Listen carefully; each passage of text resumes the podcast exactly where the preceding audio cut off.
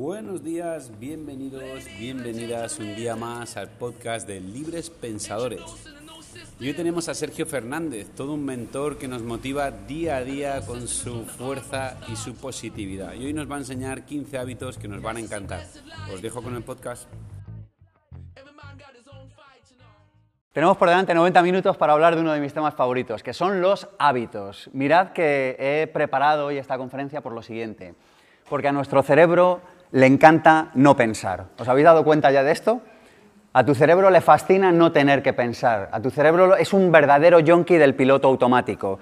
Tu cerebro, si por él fuera, repetiría la vida que has repetido hoy durante todo el resto de tu existencia. Es decir, volvería a repetir lo que has hecho hoy, mañana, pasado y dentro de 15 años.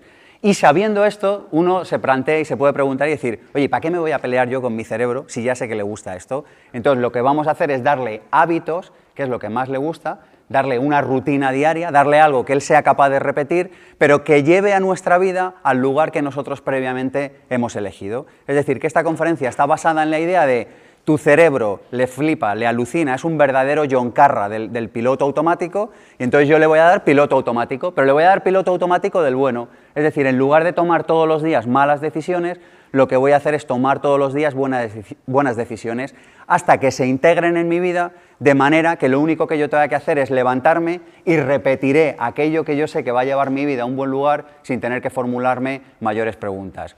Mirad que la idea es la siguiente, es, es preferible que tu hábito diario tome la decisión por ti a que tú la tengas que tomar por ti, porque si tú la tomas por ti, ya sabemos que tomamos las malas decisiones, ¿sí o no? Es decir, abres la nevera y dices, hoy voy a cambiar, ¿sí o no? Y entonces dices, hoy decido yo, y entonces quizá decides un día, pero al día siguiente, como no lo tienes en hábito, ¿quién decide por ti?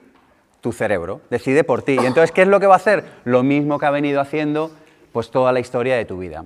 Así que sabiendo esto, lo que os voy a proponer van a ser una serie de hábitos para mejorar nuestra salud, una serie de hábitos para mejorar en lo profesional y no sé si a alguien le interesará, pero bueno, una serie de hábitos para mejorar en lo económico. ¿Os parece interesante así el menú del día de hoy? Pues venga, vamos a por ello. Bueno, la idea es la siguiente, tenemos que entender cómo funciona el cerebro del ser humano y el cerebro del ser humano funciona en la siguiente secuencia. Primero piensa, es decir, generamos un pensamiento. El pensamiento nos lleva a tener una emoción. ¿Sabéis esto que a veces dices, uy, me siento mal? Bueno, es muy fácil. Eh, si te sientes mal es porque has pensado mal. ¿A qué mola? ¿A qué sencillo? ¿No? Porque a veces te levantas por la mañana y dices, uy, hoy me siento así. ¿A quién le ha pasado esto? Que se levanta un día por la mañana y dice, me siento así como apático. ¿A, ¿a quién le ha pasado esto? Así alguna. Solo a cinco o seis, ¿verdad? El resto pasabais por aquí, entonces, bueno. Bueno, pues es muy sencillo. Si te sientes mal, eso es porque has pensado mal. Es decir, que el origen de todo está en los pensamientos que uno tiene. Así que si quiero sentirme de otra manera, ya sé cuál es el truco. Es muy sencillo. Tengo que pensar de otra manera. Luego veremos hábitos para aprender a pensar de otra manera. Así que el pensamiento genera emoción. La emoción, que fijaros que la raíz eh, latina es de mover, o sea, es de movimiento, nos lleva a la acción. Y la acción es lo que verdaderamente cambia nuestra vida, es lo que verdaderamente genera transformaciones en el medio y en el largo plazo en nuestra vida. Pero mirad cómo va la cadena, empieza en pensamiento, un pensamiento genera una emoción, una emoción genera una acción y aquí viene lo interesante. Una acción repetida varias veces genera un hábito. O también podría generar una rutina, que es algo que repetimos pero sin intención. ¿Vemos la diferencia? Eh, mi vida está llena de rutinas, es decir, tu vida está llena de cosas que haces, que no piensas y que repites de una y otra manera. Mi vida está llena de hábitos. Un hábito implica conciencia, un hábito implica que yo elijo repetir eso de manera intencional para conseguir un objetivo. Pero fijaros que vamos del pensamiento a la emoción, a la acción. Una acción un solo día no va a cambiar tu vida nunca, pero una acción repetida genera, con suerte, un hábito. Y es aquí donde entra lo maravilloso de la transformación y, el tema que a mí más me gusta estudiar, que es toda la parte de transformación humana. Lo que vamos a poner el foco hoy es en cómo generar hábitos. ¿Por qué los hábitos generan resultados? ¿Entendemos la secuencia? Sí, ¿verdad? La cuestión es que nosotros vemos nuestros resultados en la vida y los vemos aisladamente. Es decir, vemos por un lado los resultados y alucinamos. Entonces yo me encuentro personas que dicen, no, que me he quedado en paro, pero hablan como si dijeran, no, que es que ha aparecido un monstruo verde con antenas rosas fluorescentes en el ascensor de mi casa y no entiendo por qué. O sea, una cosa como si no hubiera relación causa y efecto, pero vivimos en un mundo, afortunado o desgraciadamente, de causas y efectos. Y la causa de todo está en el pensamiento. La buena noticia es que podemos incidir a partir del hábito, porque si generamos un hábito en nuestra vida gracias a nuestra fuerza de voluntad, y todos los que estáis en esta sala tenéis fuerza de voluntad, podemos generar cambios en el pensamiento. ¿Se entiende la idea? Cambio en el pensamiento puede generar cambio en el hábito, pero si tú te comportas de una determinada manera, generas cambios en el pensamiento. Por eso en los seminarios insistimos tantísimo en la idea de cambia los contextos de tu vida, cambia el lugar donde se desarrolla tu vida, cambia las actividades de tu vida. Tú dices, no, yo voy a tener pensamientos de riqueza, pero sinceramente es muy difícil tener pensamientos de riqueza en el bar del tío Manolo, lleno de servilletas en el suelo y sucio y maloliente y con la tele puesta de fondo. ¿Sí o no? Tú te imaginas, hombre, lo puedes hacer, ¿eh? pero verdaderamente es más complicado. Entonces yo lo que te digo es genera tu vida, llena tu vida de hábitos que te permitan a su vez apoyar el nuevo pensamiento que tú deseas para tu vida. ¿Arrancamos con hábitos de salud? ¿Sí o no? Venga, vamos a por ello. Hábitos de salud. Bueno, la primera idea es que la salud es lo natural en la vida. Fijaros que esto que digo es una obviedad, pero es lo, obvio obviado. Lo natural en tu vida, lo natural en tu cuerpo, lo, lo natural de la naturaleza es que tu cuerpo esté rebosante y pleno y lleno de salud. Y cuando no hay salud es que algo estás haciendo mal. Es decir, que tu cuerpo pero no mal en un sentido categórico y moralista, entendedme. Es simplemente que tu sistema, que tu cuerpo te está avisando de que hay algo que no encaja eh, en tu vida, es decir, que no hay coherencia. Mirad que nosotros podemos pensar por un lado algo, sentir por otro lado algo, todavía podemos decir algo diferente y todavía podríamos llegar a hacer una cuarta cosa diferente. Es decir, podríamos vivir en falta absoluta de coherencia. Pero fíjate que cuando vives pensando, sintiendo, haciendo y diciendo en la misma dirección hay coherencia y desde ahí va a ser mucho más complicado que tu cuerpo enferme, que insisto, es la manera que tiene tu cuerpo de decirte, tío, por aquí vas mal, hablando en plata. Y sabéis que hay cantidad de bibliografía hoy en día que te relaciona dónde tienes el síntoma con cuál es el, desorden que hay en tu cuerpo a nivel emocional. Si alguien tiene dudas con esto, que me pregunte luego al final y le damos bibliografía. Pero a mí es un tema personalmente que me apasiona, porque es que el cuerpo literalmente te habla y te da mensajes muy claros. Bueno, vamos con los hábitos. Primero, duerme profundamente. Mola esta confe, ¿eh? ¿A que sí? ¿Eh? Llegas a una conferencia y te dicen que duermas como un tronco. Bueno, mi teoría muy personal al respecto es que cuando duermo bien tomo mejores decisiones. En las épocas de mi vida en las que dormía menos, tomaba decisiones menos inteligentes. Cuando tomé la determinación, y sobre todo esto vino cuando me hice emprendedor y no dependía de un reloj despertador que daba la campana, ¿os ha pasado esto que, que suena la campana y en el segundo uno del día ya te estás arrepintiendo del día que tienes por delante? No sé, yo he vivido en algún momento muy pasado de mi vida ahí y, no me gustaba nada. Bueno, pues eh, si no duermes profundamente, no vas a tomar buenas decisiones, porque lo único que estás pensando cuando tienes sueño, ¿en qué es? En dormir, ¿sí o no? Con lo cual no estás concentrado. Si alguien se mete contigo porque yo reconozco que soy un marmoto y que, no, y que una vida con sueño no me parece la pena ser vivida. Y que si tengo sueño, en algún momento de mi vida me voy a la cama un cuarto de hora, duermo y me levanto. Y todos están amigos. Porque no creo que merezca la pena estar por ahí todo el día como un alma en pena. Así que yo lo que os propongo es que durmáis profundamente. Dice, oye, posiblemente duerma más que los demás. Dice, ya, pero cuando estés despierto estarás mucho más despierto que los demás. ¿Veis la diferencia? Es decir, lo normal es que si son las 7 o las 8 de la tarde o la hora que sea ahora, lo normal es que tú estés fresco y lleno de energía. Y si no estás fresco y lleno de energía, es porque algo está fallando. Pero al margen de la causa que puede estar generando eso, mi propuesta es, duerme profundamente. Y para esto te voy a pedir varias cosas, o te voy a invitar a que adoptes diferentes hábitos. El primero de ellos es que duermas en un buen colchón y en unas buenas sábanas. Esto que suena a obviedad, pero es para qué tienes siete pares de sábanas de felpa que pica, cuando en realidad con que tengas una o dos buenas te sobra. Y esto está relacionado con otro hábito que os pido que mantengáis en vuestra casa o que os invito a que mantengáis, y es el hábito de mantener vuestra casa muy limpia.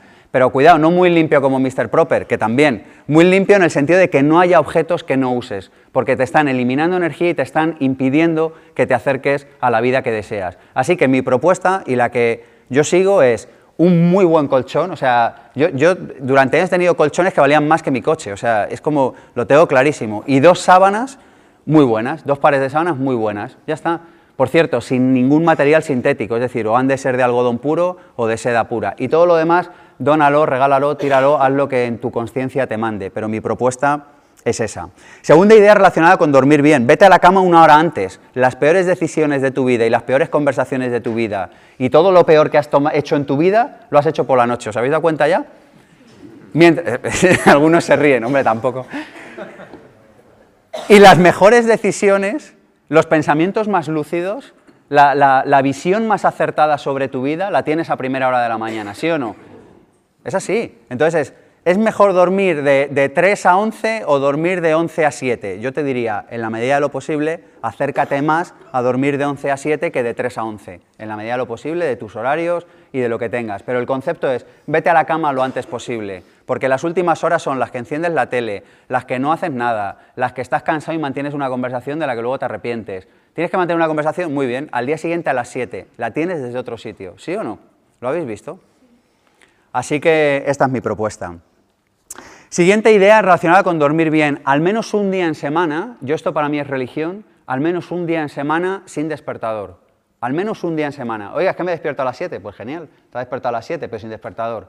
¿Veis la idea? O sea, que por lo menos le des permiso a tu cuerpo un día a la semana como mínimo a levantarse sin despertador, es decir, a que duerma. El descanso es fundamental y desde mi punto de vista está infravalorado en esta sociedad. ¿Por qué? Porque como parece que todos nos tenemos que acostar a las tantas de la mañana para ser más productivos y para ser más guays y para ir a ver la última producción teatral que se ha estrenado en Madrid ayer y al día siguiente hay que levantarse a primerísima hora porque si no resulta que te levantas con cargo de conciencia porque no estás produciendo todo lo que podrías producir, pues en una sociedad así vamos todos con sueño. Y yo te digo eso desde luego, yo no sé qué opináis, pero yo en mi vida creo que no merece la pena. Así que primer hábito, pon los medios para eh, dormir bien. Segundo hábito de salud, preguntarte antes de comer si tienes hambre. Fíjate qué pregunta más boba. Yo me di cuenta hace años, y no hace tanto, que muchas de las veces que quería comer, en realidad no quería comer. En realidad lo que quería era beber. ¿Veis la idea? Nuestro cuerpo, que es perfecto en, yo diría que en todo, por no decir, no sé, yo, creo que, que, habitamos máquinas que no somos ni medianamente conscientes de lo perfectas que son. Yo no sé si tú por la mañana te levantas y dices, ha estado el riñón funcionando, el hígado funcionando, los músculos reponiéndose, y tú no has hecho nada. Es que es brutal, ¿se habéis dado cuenta? Y, y, está preparada para tener automantenimiento durante años a nada que tú la ayudes un poquito. Así que la siguiente idea es, no te sobrecargues el, sistema digestivo comiendo más de lo que necesitas, comer menos de lo que necesitas te dará mucha más salud, no menos de lo que necesitas, entendedme. O sea, levantarte de la mesa y no poder ir corriendo es un problema. ¿Lo veis? Algunos se ríen. Tú te tienes que levantar de la mesa y ser capaz de darte una carrera. Si no, es que algo, desde mi punto de vista, estás haciendo mal, porque estás sobresaturando tu sistema digestivo. Entonces, la pregunta que yo quiero compartir con vosotros, el hábito que quiero compartir, es el de preguntarte si tienes sed que es muy sencillo, es decir, oye, ¿tengo hambre o tengo sed? Porque has de saber que tu cuerpo no tiene bien desarrollado, es de las pocas cosas en las que no está como muy desarrollado esto bien, no tiene la capacidad de indicarte bien cuándo tiene sed y cuándo tiene hambre. La conclusión natural de esto va a ser que muchas veces vas a beber y se te va a pasar el hambre inmediatamente, con lo cual has ahorrado tener todo el sistema digestivo digiriendo cosas y procesando alimento, cosas que en realidad no necesitaba. En general comemos mucho más de lo que necesitamos y eso sobrecarga eh, nuestro cuerpo y nos hace bajar nuestros niveles naturales de energía. Así que esta es la siguiente propuesta que os hago. Siguiente idea, come al 70% de tu capacidad. ¿Qué es esto? Es, si en cuanto notes la más mínima sensación de estoy lleno, para inmediatamente. Lo puedes guardar en la nevera, te lo comes luego, cárgate menos el plato cuando te lo sirvas, eh, si vas a un buffet, cárgate. Yo a veces alucino, ¿no? Que, salimos de las cocinas o de los buffets. ¿Conocéis el síndrome del, desayuno de, hotel? Que es como gente que no desayuna nunca y entonces va al hotel y salen con cuatro rebanadas de pan. Y yo le miro y digo, este, este, ser humano no, normalmente no desayunará esto en su casa porque si no sería como una bola de nivea de estas de playa. O sea, entonces la, pregunta que yo te, que te formulo es, oye, ¿por qué no comer al 70% de tu capacidad? ¿Por qué no comer un poquito menos para mantener tu nivel de energía mucho más alto. ¿Se entiende esto? En general tenemos más energía disponible cuando no salimos, insisto, llenos de una comida. Hay un libro que a mí me, sobrecogió, me impresionó, me ayudó, me cambió mi visión de la salud y es Los secretos eternos de la salud. Y este libro eh, tiene muchas ideas muy revolucionarias, pero una de ellas es que desde el punto de vista físico, la salud es la consecuencia eh, de, varios factores que juegan. Uno es el físico, otro es el emocional. Yo diría, y además lo pienso, que otro es el espiritual, pero desde el punto de vista físico, la salud es consecuencia, según este libro, y yo estoy de acuerdo con ellos, eh, consecuencia de tener tu cuerpo limpio. Es decir, que si tú no intoxicas tu cuerpo constantemente, el estado natural de tu cuerpo es la salud. Así que la siguiente eh, cuestión que hemos de formularlos es, oye, ¿verdaderamente necesito comer esto? Así que la pregunta es muy sencilla. O sea, el hábito es muy sencillo. Come al 70% de tu capacidad. Seguimos con temas de comida. Yo os recomiendo otro hábito. Los, sí, por supuesto, los secretos eternos de la salud. De nada. Yo eh, os voy a proponer otro hábito que yo sigo. Y luego yo sé que, a ver, yo, mirar, ideas comunes llevan a lugares comunes e ideas poco comunes nos llevan a lugares poco comunes. Yo esta conferencia trato de, llevaros a ideas, de que, adoptéis ideas que os van, a llegar os van a llevar a lugares poco comunes. El siguiente hábito que te voy a proponer es que no pises un supermercado en tu vida. Ese es el siguiente hábito que te voy a proponer, porque no hay nada bueno para tu salud allí. Lo repito por si alguien piensa que he delirado. No vayas a un supermercado, no hay nada bueno para tu salud allí, no te hace falta nada. Yo el otro día entré, hace un par de meses así, entré en un supermercado, llevaba sin entrar años, y aluciné. Era como, como no sé, era como, como a un niño cuando le llevas al parque de atracciones, era, ala, qué barbaridad de cosas que no necesito. O sea, es impresionante. Tu cuerpo se mantiene en estado perfecto y óptimo de salud, básicamente con productos vegetales frescos bien combinados, con legumbres, alguna semilla, eh, algún cereal y nada de eso, especialmente si no está procesado, lo vas a encontrar en un supermercado. Oye, que es que a mí me gusta comer este producto procesado que justo lo venden en el supermercado. Genial, para eso también tenemos una solución. La regla del 80-20. Mantén el 80% de tu alimentación eh, tan cruda como sea posible, tan poco procesada como sea posible, tan cerca de la naturaleza como sea posible y tan de temporada como sea posible, y el otro 20% hacemos la vista gorda, que también estamos aquí dos días. ¿Me explico? Es decir, que, luego hay cosas, oye, que dices, pues a mí me gusta este producto que no se podría decir precisamente que es como la base de una dieta equilibrada. Genial, 80-20. Pero 80-20 en peso, no en volumen, ¿eh? ¿Vemos la diferencia? Porque claro, si no nos hacemos trampas. Así que mi propuesta es, prueba a desarrollar una nueva vida en la que no vayas a un supermercado. Oye, que, que no nos vamos a poner talibanes de nada y menos en las conferencias del Instituto de Pensamiento Positivo. Pero a lo que voy es, la mayor parte de las veces vete a una frutería, compra productos de temporada y si necesitas algo puntual, te vas al supermercado ese día y te lo compras. Pero yo os invito a que adoptéis este hábito y a que veáis las consecuencias positivas que tiene en vuestra vida. Cuanto menos alimentos procesados tienes, más lucidez mental tienes. Insisto y repito esto. Cuantos menos alimentos procesados tienes, más lucidez tienes en tu día a día. Y yo esto os lo puedo prometer como que me llamo Sergio, que yo lo he experimentado el cambio en mi vida. Y vamos, no solo yo, sino de muchísimas personas. Así que no te hace falta comer nada frito, no te hace falta comer nada procesado.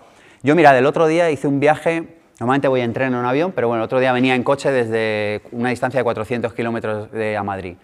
Y salí y noté hambre. Primera cosa que hago, paro y me compro una botella de agua. Y miro en la gasolinera, me doy un paseo por allí y digo, es que no hay nada, digo, así que me voy. Paro en otra gasolinera 200 kilómetros más adelante y vuelvo a repetir exactamente la misma operación. Digo, pero prefiero pasar hambre a comer eso. ¿Veis la idea?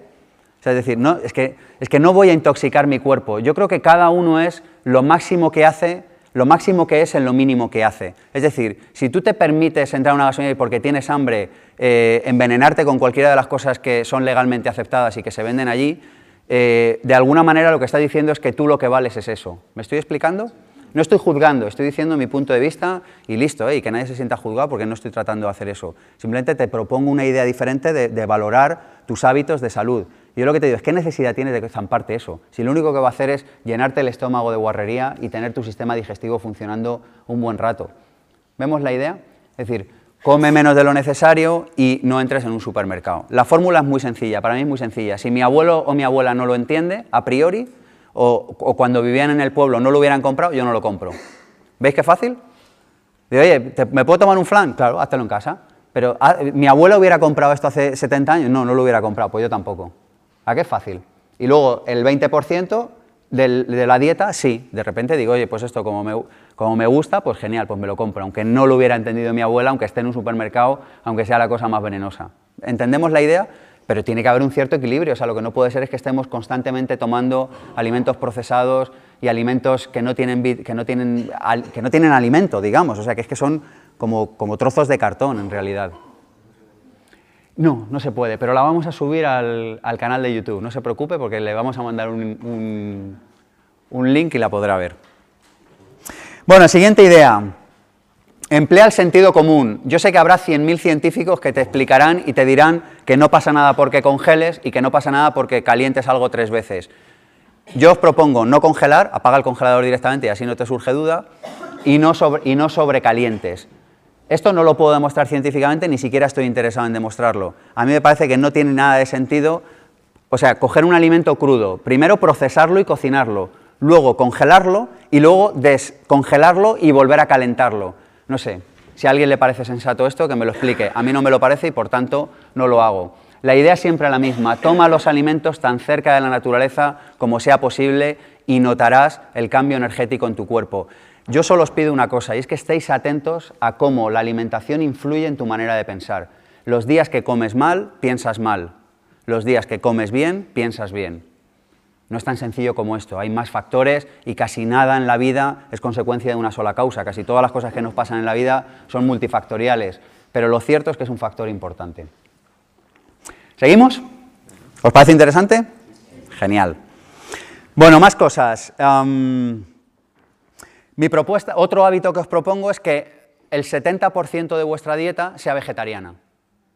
El 70%. Oye, que es que eh, algunos ponen cara como si les hubiera dicho, oye, que tienes que irte de aquí a París de rodillas, sin rodilleras, lloviendo y con paraguas. O sea, pero ¿qué hay más rico que alimentarse bien y acabar de comer y estar lleno y, absolutamente lleno de energía? Y fíjate que te he dicho un 70, es que ni siquiera te, estoy diciendo que, que, lo hagas absolutamente, te estoy diciendo, oye, un 70% de las cosas que consumas, consume las vegetarianas y consúmelas tan cerca de la naturaleza y tampoco procesadas como sea posible y observa las consecuencias. Es lo único que te estoy diciendo. Que lo pruebes durante un mes, pruébalo durante un par de meses y luego obsérvalo. Si es que una vez que lo hagas no, no te lo voy a tener que decir yo porque lo vas a notar y vas a ver los cambios. Siguiente idea, elimina o minimiza los lácteos y lo vas a notar. Lo mismo.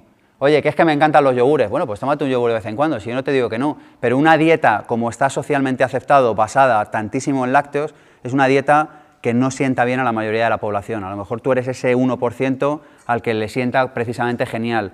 Mi experiencia propia, de nuevo, es que cuando los eliminé de casa, mi estado de salud general y mi estado de energía general ganó. Y yo mi obligación es transmitiros cosas que yo he hecho que, creo que van a mejor. Y os puedo prometer una cosa, más que le gustaba el queso, eh, o sea, más que a mí, creo que no habrá nadie en la sala que le gustara el queso.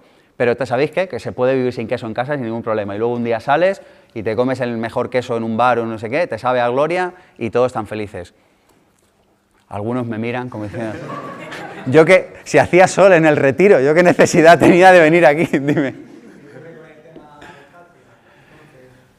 Léete, libros como Los secretos eternos de la salud, léete libros como El Tao de la salud y la larga vida, y ahí te darán respuesta a esa y a otras muchas preguntas que la industria eh, que nos vende esos productos nos han hecho pensar que si no tomamos eso, pues estamos eh, en este caso sin calcio. Hay millones de soluciones y hoy en día se conocen. Lete estos dos libros y verás cómo ahí encuentras solución a esto. Siguiente idea, no mezcles proteínas con hidratos de carbono. Oye, que me quiero comer un filete, un pescado, genial, tómatelo solo, pero no lo mezcles con hidratos. Siguiente idea, no mezcles dos hidratos o no, y no mezcles dos proteínas. ¿Vemos la idea? Es decir, si me tomo carne, no tomes pescado a la vez. Si tomas eh, un hidrato, no tomes otro. Esto se llama trofología para todos los que queréis investigar y es el arte de combinar bien los alimentos para que tu cuerpo no se desgaste, no se desenergitice, ¿se puede decir esto? No sé, no se vacíe de energía a la hora de procesarlos. Bueno, seguimos. Siguiente idea. Em, vamos con hábitos. Hemos estado hablando de hábitos de salud. Vamos con hábitos para arrancar bien el día. ¿Os parece interesante esto? Venga, primer hábito. Un ratito de silencio antes de salir de la cama. Un ratito, un par de minutos, cinco minutos, diez minutos, un ratito de silencio. Yo sé que a la mayoría nos cuesta encontrar un rato para guardar silencio a lo largo del día.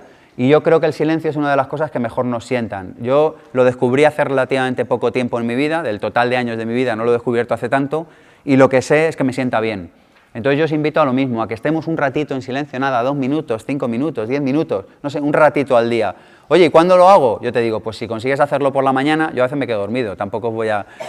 Pero, pero bueno, si lo haces por la mañana es como que empiezas el día mejor, lo puedes hacer en otro momento del día y también está bien. Pero esta es una de las propuestas para empezar bien el día. Siguiente hábito, este sí que os lo pido que, que lo integréis, ¿vale? Fijaros que hoy vamos a ver una batería de hábitos y yo lo que os voy a pedir es que salgáis de aquí con, no sé, 5, 10, 15 y que los integréis. No que integréis todos porque entonces realmente va a ser complicado. Dígame. Sí, es un... Eh, a ver, yo no hago meditación, así que yo no propongo cosas que yo no hago, pero, pero sí, podría llamarse así. Básicamente la idea es eh, desligarnos como del, constante flujo de pensamientos que tiene nuestro cerebro constantemente, que además lo peor es que tendemos a creérnoslo. ¿Os dais cuenta? Nuestro cerebro es como una emisora que está todo el día emitiendo. Entonces es como una emisora, es como una emisora loca en la que hubiera un locutor que está todo el día de que te pego, pero que tuviera como dos frecuencias. Tiene abundancia FM y escasez FM. Entonces tú te levantas por la mañana y algunos días sintonizas con abundancia FM y entonces estás en paz, sabes que puedes hacer las cosas, conectas con tu poder interior, con la sabiduría, y otros días conectas con escasez FM, pero el problema es que tú te crees que lo que está sonando en la radio es verdad, y entonces escuchas al locutor loco de escasez FM y, tú te crees que lo que dice ahí es cierto, pero no es cierto, es tu vocecita, es tu ego. ¿Cómo nos damos cuenta de esto? Estando un ratito en silencio cada día, para que te des cuenta de que esta máquina sigue ahí funcionando y que tú no tienes mucho que ver la mayoría de las veces con ello. ¿Lo vemos? Un ratito de silencio cada día, probadlo y lo vemos. A ver, la mente va a ser... La, mente va a seguir ahí. Digo de silencio verbal, de estar un ratito en silencio y ya está. Simplemente eso. Probadlo y, veréis cómo vais a notar rápidamente los beneficios de esto. Bueno, siguiente idea, siguiente hábito. Determinar los objetivos personales, profesionales y sociales. Oye, ¿esto qué es? Esto es que antes de que tú salgas de la cama, tú ya tengas claro ¿Cuál es tu único, pero fíjate que te digo único, ¿eh? ¿cuál es tu único objetivo en lo profesional de ese día? Un objetivo chiquitito. La mayoría de nosotros no hace un objetivo de verdad profesional al día. Mover papeles, ir corriendo, eh, hacer lo que te dice tu jefe o tu empleado, eso no es un objetivo profesional. Un objetivo profesional es desde tu propósito de vida, desde tu misión de vida, ¿qué vas a hacer que sea pequeñito relacionado con eso en el mundo? Es decir, oye, yo tengo un propósito, tengo una misión, desde lo... A ver, para mí lo profesional, y este es el punto de vista de todo lo que hacemos en el instituto, lo profesional es la manera que tenemos de aportar a los demás aquello que nosotros en esencia somos. No es otra cosa, o sea, lo profesional no es ganar dinero y, tener nóminas y sueldos, eso, eso te viene por añadidura, o sea, cuando tú estás donde tienes que estar, el dinero es una consecuencia inevitable. Y fijaros que digo inevitable, que es una palabra fuerte, ¿eh? pero el dinero es una consecuencia inevitable cuando tú estás donde tienes que estar. Así que lo profesional es estar en tu propósito, es decir, en tu misión, es decir, en el, en el sitio desde el que tú puedes aportar más valor a otros seres humanos. Oiga, pero es que yo tengo un trabajo nutricional de 9 a 2 o de 9 a 8 que no me permite. Genial, por eso te propongo esto, porque al margen de eso que hoy te permite vivir y a lo cual además deberías estar, desde mi punto de vista, profundamente agradecido, lo que yo te invito es a que, a que rescates media hora, tres cuartos, una hora, un ratito para hacer un pequeño objetivo profesional. Fíjate que los cambios en la vida son consecuencia de pequeñas acciones, y toda la conferencia de hoy está basada en esto, que repetimos muchas veces.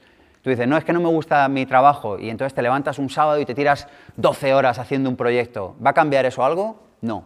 Es mejor que hagas media hora todos los días o una hora todos los días y en tres o cuatro años, o dos o cinco o lo que sea, tus resultados o, aquello que tú te has propuesto va a ser una consecuencia inevitable. ¿Y cómo hago esto? Cogiendo foco cada mañana. Por eso lo que os propongo, cada mañana, antes de salir de la cama, como enciendas el ordenador, bueno, ya te digo si enciendes la tele o la radio, como enciendas el ordenador, estás perdido. Porque entonces empiezas a vivir las prioridades de otros. ¿Os habéis dado cuenta? Soy experto en eso. Gestionamos todos los días. Mi cuenta de correo entran todos los días 150, no una barbaridad de correos. Como abra el correo, yo ya sé, antes de establecer los objetivos, yo ya sé que ese día tomaré decisiones menos inteligentes. Porque todo lo que hay ahí es urgente. ¿Veis? O sea, es como vive en la ignorancia los primeros minutos del día, no pasa nada. ¿Sabes? Vive un ratito de ignorancia, determinas bien cuáles son tus objetivos y luego ya abres el correo. Pero como estés en la cama, abras el correo desde la cama. ¿eh? ¿Algunos hacéis esto? estoy viendo, ¿eh? Desde ahí, automáticamente las prioridades ya no las determinas tú, sino que las determina otro. Así que antes de salir de la cama, objetivo profesional del día, objetivo personal del día, tú como persona, como ser humano, ¿qué es importante para ti hoy? Relacionado con tu crecimiento, con tu formación, con tu educación, con tu salud, con tu manera de estar en el mundo, con, no sé, con lo que sea importante para ti como ser humano. Determina un pequeño objetivo y antes de salir de la cama lo tienes ya claro en qué momento del día lo vas a hacer. Y por último, un objetivo social. Social es tú en relación a tu familia, tú en relación a tu pareja, tú en relación a, no sé, a tus colegas de trabajo, tú en relación a tus amigos, tú en relación a tu asociación, a tu peña, a tu comunidad, a tu, no sé, a lo que sea, a los grupos sociales de los que participes. Mirad que la idea de este hábito es la siguiente, es un día es una fotocopia en miniatura de toda tu vida. ¿Lo veis? O sea, si tú cada día de tu vida atiendes a lo personal, atiendes a lo profesional y atiendes a lo social, si cada día tú atiendes lo que es verdaderamente prioritario e importante en tu vida, cuando acabe tu vida, como tu vida se compone de muchas fotocopias pequeñas que son todos tus días, al final tu vida tendrá sentido.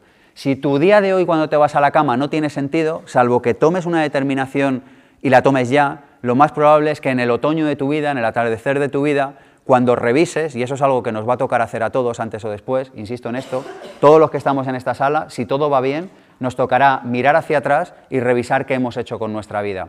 Bueno, pues yo lo que te propongo es que no lo dejes para el otoño, el atardecer de tu vida, lo que te propongo es que lo hagas hoy. ¿Y cómo lo vas a hacer hoy?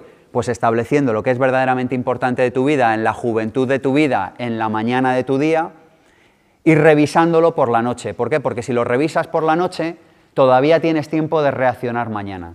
¿Me estoy explicando, sí o no? Es decir, ¿para qué esperar a revisar? Y este es el siguiente hábito del que quiero hablar.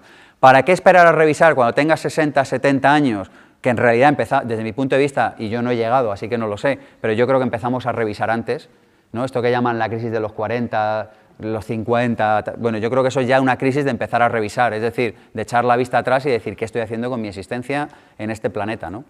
Así que yo te lo que te propongo es, oye, no esperes a ese momento, hazlo ya. Así que el siguiente hábito que te propongo es que hagas tus agradecimientos cada noche antes de irte a dormir. Es importantísimo. Yo no me canso de repetir esto y, y, es una actividad que siempre proponemos en todos nuestros seminarios.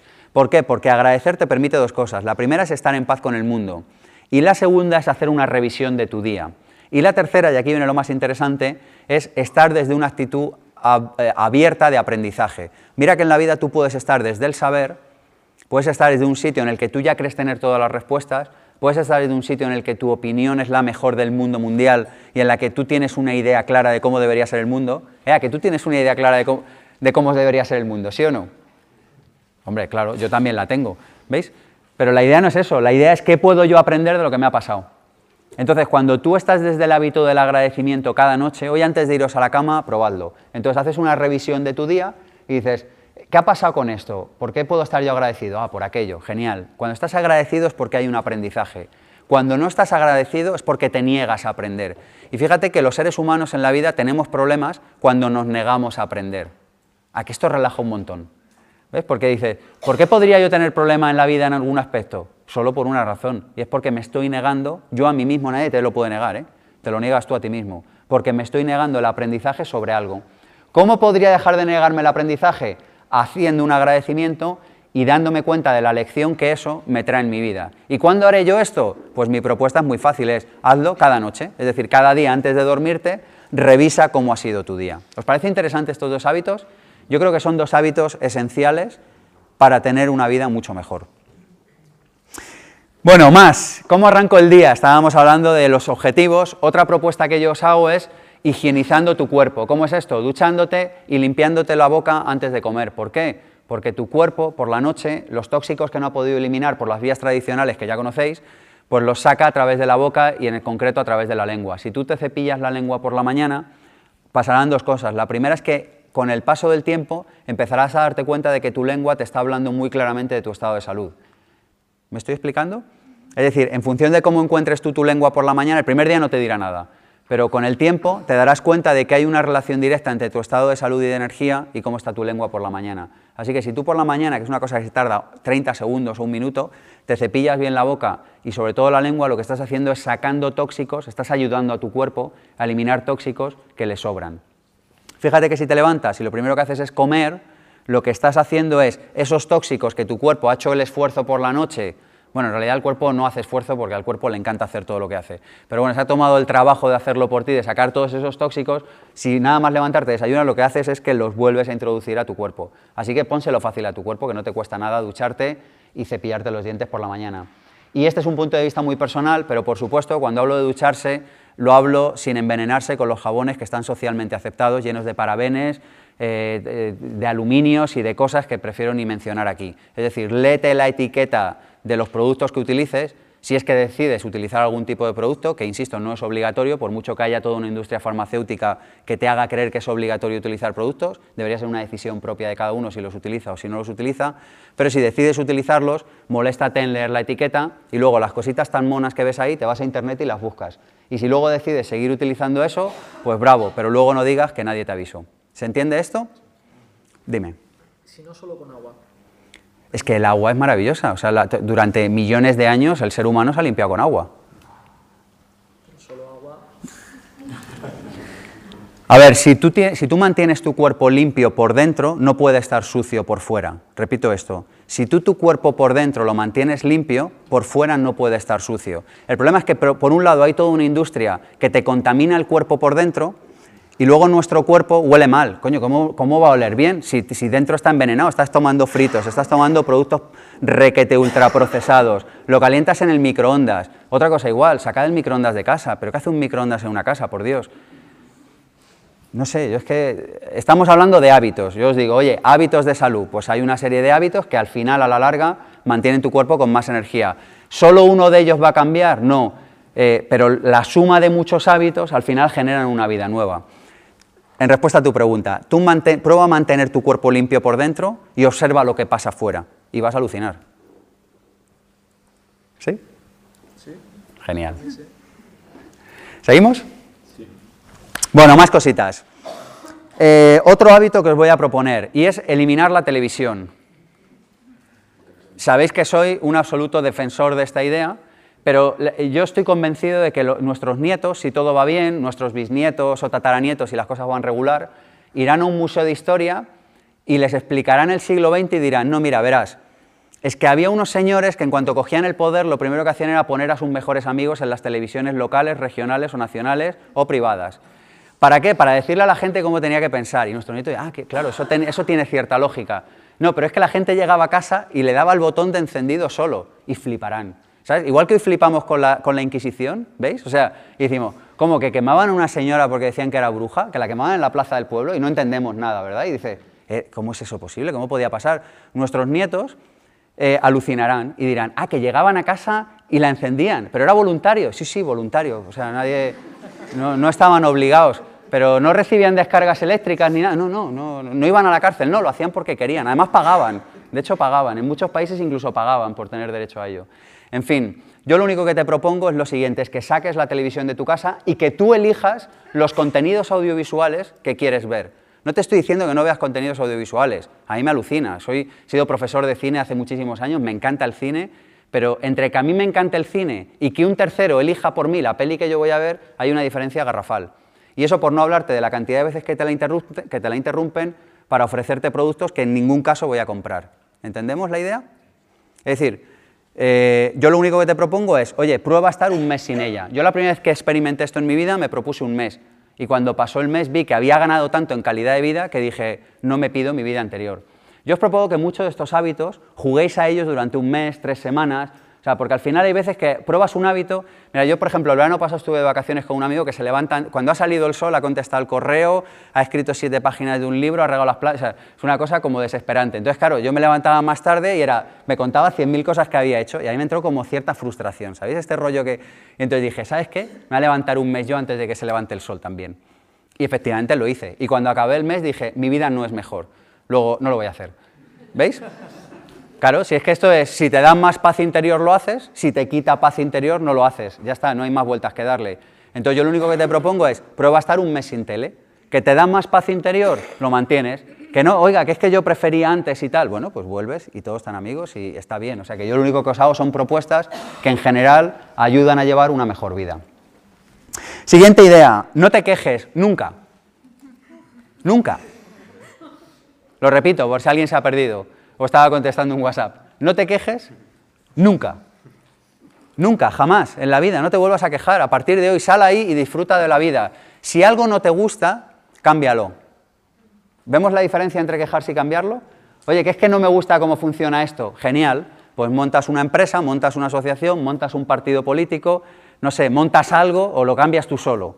Es decir, haz lo que te dé la gana. Si algo no te gusta, lo cambias. Y si no te gusta, y si no te desagrada lo suficiente como para cambiarlo, calladito, que estamos disfrutando de la matar de preciosa que hace hoy. ¿Vemos la idea? Mirad, hemos basado tanto nuestra identidad en la queja, hemos basado tanto nuestra identidad en la crítica y hemos basado tanto nuestra identidad en la culpa y en el miedo, que si nos quitaran estos cuatro venenos, la mayoría de las personas no sabrían de qué hablar. ¿Quién estaría de acuerdo con esto? ¿Sí o no? ¿Es así? ¿Alrededor de qué giran la mayoría de las conversaciones? ¿De queja, de crítica, de culpa o de miedo? Y yo lo que te propongo es, como hábito, durante un tiempo, Oye, que yo sé que es complicado, que mira, nosotros en el instituto hemos jugado durante un tiempo a llevar unas pulseras que era como de no te puedes quitar la pulsera hasta que me tire una semana sin quejarme. Y yo ahí me di cuenta de lo verdaderamente, porque claro, al final una cosa es que te tires tres días sin quejarte o que te quejes solo una gotita, un momentito, pero una semana entera sin quejarme. Atención, no valen descripciones. O sea, rollo de, vaya atasco más rollo que hay hoy aquí, que llevo una hora de mierda parado. Esto no, o sea, eso es una queja, eso no computa como descripción. ¿Vemos la idea? Es decir, no quejarse es, nadie me obliga a estar en este atasco, nadie te obliga a hacer nada en esta vida, eres absoluta y profundamente libre y el problema es que no somos conscientes de ello. Entonces, como nadie te obliga a absolutamente nada en esta existencia, si estás en el atasco es porque es una elección, así que disfrútalo porque lo has elegido. Puede que inconscientemente, ¿eh? eso también es verdad, pero como elección, como que es una elección, vamos, tenlo claro. Así que la idea es, si no te gusta, pues te vas a otro sitio y si no, pues te quedas y todo bien. Oye, que es que me desagrada de verdad, genial, pues toma una medida para cambiarlo y las conversaciones que adoptes, adóptalas en torno a la idea de cómo voy a cambiar eso. ¿Se ve la diferencia? No es lo mismo decir, vaya rollo de ciudad que está atascada todo el día y que hoy he tardado una hora y media y que el traca traca y que el plin plum y que el no sé qué, que es que aburre las piedras, aburres, ¿eh? O sea, el que está delante tuyo como te quiere no te lo dice, pero cuando te quejas aburres. Lo digo para que lo sepamos. Entonces, la cuestión es, oye, ¿y por qué, por qué no dejar de quejarse y decir, hoy he tardado una hora en un atasco? Oye, ¿me ayudas a pensar cómo podría yo hacer para abandonar esta situación lo antes posible? ¿Veis qué diferencia de conversación? ¿Desde qué lugar tan diferente abordo esa conversación?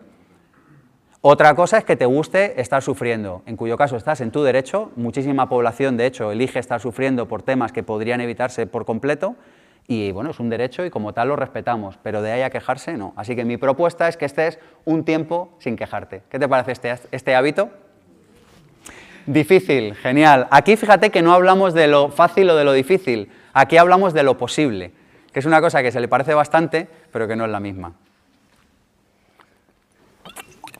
Bueno, ¿cuántos de aquí pensamos que podemos estar una semana sin quejar? Oye, una semana, esto es de rebajas, ¿eh? O sea, esto es ya de final de las rebajas de vamos, vamos, vamos, que me lo quitan de las manos. O sea, una semana. Una semana sin quejarnos, va.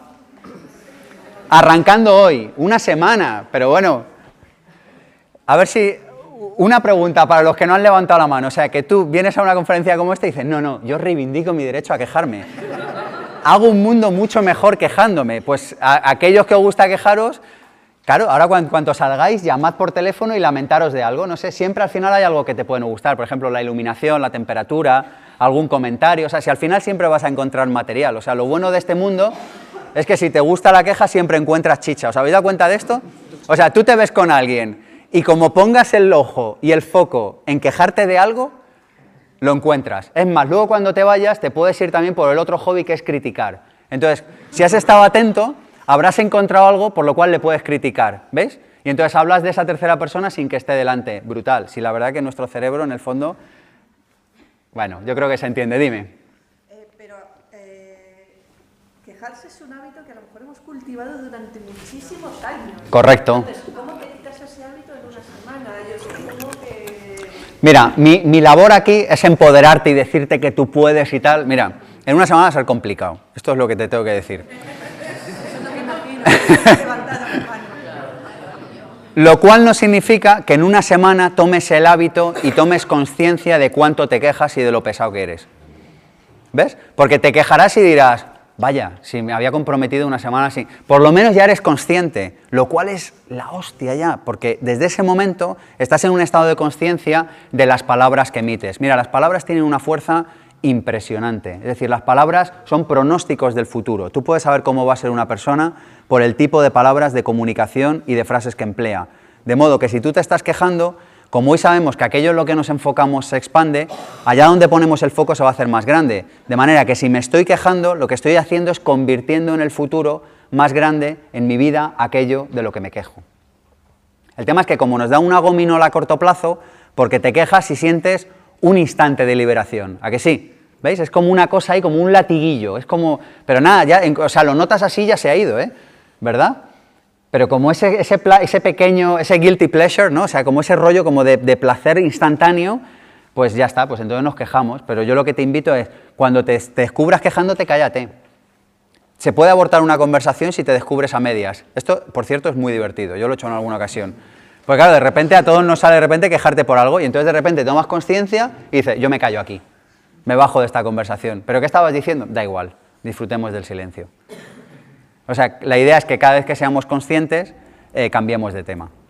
Esa es mi propuesta. Simplemente que la experimentemos y que veamos cómo nos sentimos. Bueno, yo agradecerte esta idea porque te la he vivido ya en la radio y la he seguido. Yo en mi, mi calendario en la cocina pongo tic el día que no me quejo y me ha cambiado la vida bastante. ¿A que sí? Pero sí que alguna cosa es que me quejo a quien me tengo que quejar. En vez de quejarme al vecino, mira que sucio está la calle, cojo a Muni Madrid y le pongo, oye, mi calle está sucia. Pero eso no es quejarse, eso es entrar... A ver, la queja, o sea, eso está brillante. Si es que eso es lo que yo estoy diciendo que hagamos. ¿Te molesta cómo está la suciedad de tu calle? Me voy al portal de Munimadrid y protesto. Eso es brillante. Porque eso no es queja, eso es entrar en acción para mejorar un tema que tú crees que podría estar de otra manera. Eso te proporciona paz instantánea en tu vida, ¿lo ves? O sea, cuando hay un tema que te preocupa y de repente te ocupas, eso te genera paz, porque tú ya sabes que estás haciendo lo posible porque esa situación cambie. La queja es, digo algo que no me gusta y pido otra, ¿veis? Otra ronda por aquí, ¿no? O sea, ese rollo tan de, de bar que es como de, bueno, que lo dices y todo sigue igual y no vas a hacer nada. Me alegro que, que te haya mejorado la vida, qué bien. No, no tenemos que nada. Yo insisto siempre en esta idea. Uno no tiene que nada, ¿vale? Si se te vienen a quejar, pueden pasar. A ver, ahí hay varios temas. El primero es: cuanta menos queja lleves tú dentro, menos se te van a venir a quejar. Porque al final hay una teoría que es la teoría del espejo, que lo que dice es que lo que uno ve en la realidad no es sino lo que uno lleva dentro. Es decir, no existe la posibilidad en este universo, con las leyes que lo organizan, de que si tú no tienes nada de queja aquí dentro, estés permanentemente en un contexto en el que la gente se te queje. ¿Me estoy explicando? Es decir, al final lo que uno ve fuera es un, es un regalo que te hace la vida para que tú puedas mirar dentro. Si tú ves permanentemente personas que se quejan a tu alrededor, tenlo por seguro, me juego mi mano derecha a que tú eres una persona que se queja constantemente, porque si no de otra manera no podría pasar. Segunda clave, si tú ya has tomado la determinación firme de transformar tu vida y de no quejarte, lo que puedes hacer es llevar la conversación a otro lugar y explicarle, estoy en una semana de no queja. ¿Podríamos cambiar de tema o poner el foco en cómo solucionar eso? Bueno, nos da risa, pero podemos hacerlo. ¿Qué te impide que alguien te llegue y que tú le digas, oye, te veo tan concernido con ese asunto que me gustaría charlar de cómo podrías hacer para cambiar esa situación? Claro, el otro alucinará posiblemente, pero lo cierto es que nada te impide decir eso. Y en último término, si esto no funciona, nada te impide hacer las maletas y marcharte de esa conversación. No tenemos que nada, ¿eh? ¿Esto lo entendemos? O sea, el tener que es el principio de la pobreza, la, enfermedad, la desazón y la, y la, pérdida de la paz interior, ¿eh? O sea, es el, es el principio donde se origina todo, cuando tú se supone que tienes que, no tienes que nada. Bueno, seguimos. Más ideas. Otro hábito. Convierte tus desplazamientos y tareas del hogar en una universidad ambulante. Ah, esta mola, ¿eh? Convierte tus desplazamientos y tus tareas del hogar en una universidad ambulante. ¿Qué significa esto? Que aproveches para aprender momentos en los que de otra manera estarías, digamos, no aprendiendo. A mí personalmente me fascina aprender y me fascina aprender cosas nuevas y ver nuevas visiones de la vida y del mundo y escuchar a personas que tienen algo que contarme, que por cierto son casi todas, etcétera. Entonces yo lo que digo es, joder, si me voy a hacer un viaje de coche de cinco horas, que la mayoría de las personas se hacen cinco horas a la semana, poco que cojan el coche para ir a trabajar o lo que sea, cinco horas a la semana, al cabo del año son 250 horas. Esto es un máster, ¿veis? Claro, es que te puedes hacer un máster al año si dedicas media hora al día eh, en ir a tu trabajo. Entonces yo lo que te propongo es que cada viaje, que cada tarea del hogar, que si estás fregando, yo lo hago personalmente, ¿eh? bueno, hay días que a lo mejor me quedo en silencio, pero si escucho algo, si estoy en alguna de estas actividades, yo estoy aprendiendo. Pero es que además me parece un lujo, porque entonces de repente ya no es vaya rollo, tengo que recoger la mesa, es que wow que tengo un cuarto de hora para seguir escuchando este vídeo, este curso, este audiolibro que tanto me gusta y que estoy deseando escuchar. ¿Vemos la diferencia? Y lo mismo con el coche. O sea, en lugar de escuchar a un tío tedioso en la radio que te da la matraca con cualquier tema, a partir de ahora te haces tus viajes de coche aprendiendo cosas sobre el tema que tú has decidido que tienes que aprender. ¿Os parece buena idea? ¿Buen hábito? Este hábito a largo plazo te cambiará la vida. Solo este hábito, ¿eh? de los que hemos visto hoy. Porque a largo plazo habrás aprendido cantidad de cosas en cantidad de horas. Pero a los periodistas no vas a dejar a todos en paro. Si no la. Eh, mi trabajo no es darle trabajo a alguien o no dárselo. Mi trabajo es hacer personas más sabias, más conscientes, más libres y más ricas por este orden. Entonces, si la, vamos a ver, la mayoría de las personas escuchan muchas horas de medios de comunicación al día y después de años escuchando el telediario de las tres de manera religiosa todos los días, ¿pensáis que su vida es mejor o no? No lo es. Luego, mi obligación es decirte que si esa media hora lo hubieras dedicado a aprender cosas verdaderamente importantes en tu vida, como asuntos de salud, de dinero, de conciencia, de espiritualidad, de cómo llevarte mejor en tus relaciones, tu vida sería mejor. No sé si había una pregunta. Eh, sí, que contestándole que no tiene por qué, porque hay cantidad de programas que son muchísimo sobre salud, sobre lo que él acaba de decir, ¿no? Entonces también es periodismo. Bueno, siguiente hábito. Al menos una vez al año haz formación. Al menos una vez al año haz formación. Apúntate a algo una vez al año, por Dios. Vete a un sitio en el que seas el más torpe. Aprende algo nuevo. Oiga, es que no tengo dinero, pues haz como si lo tuvieras. No es que de verdad que no tengo nada, pues apúntate online. No es que de verdad que estoy fatal, pues pídelo prestado y con lo que aprendes lo aplicas y luego lo devuelves. ¿Veis la idea? Pero la idea es hazte un curso al año. Yo llevo muchos años haciéndome al menos un curso al año, al menos uno de mi profesión y otro de algo que no tiene nada que ver con mi profesión, para ser el tío más patoso y más torpe en un ambiente nuevo, o sea, como para obligarme a ser el, el- el que menos sabe de algo, al menos una vez al año. ¿Veis la idea?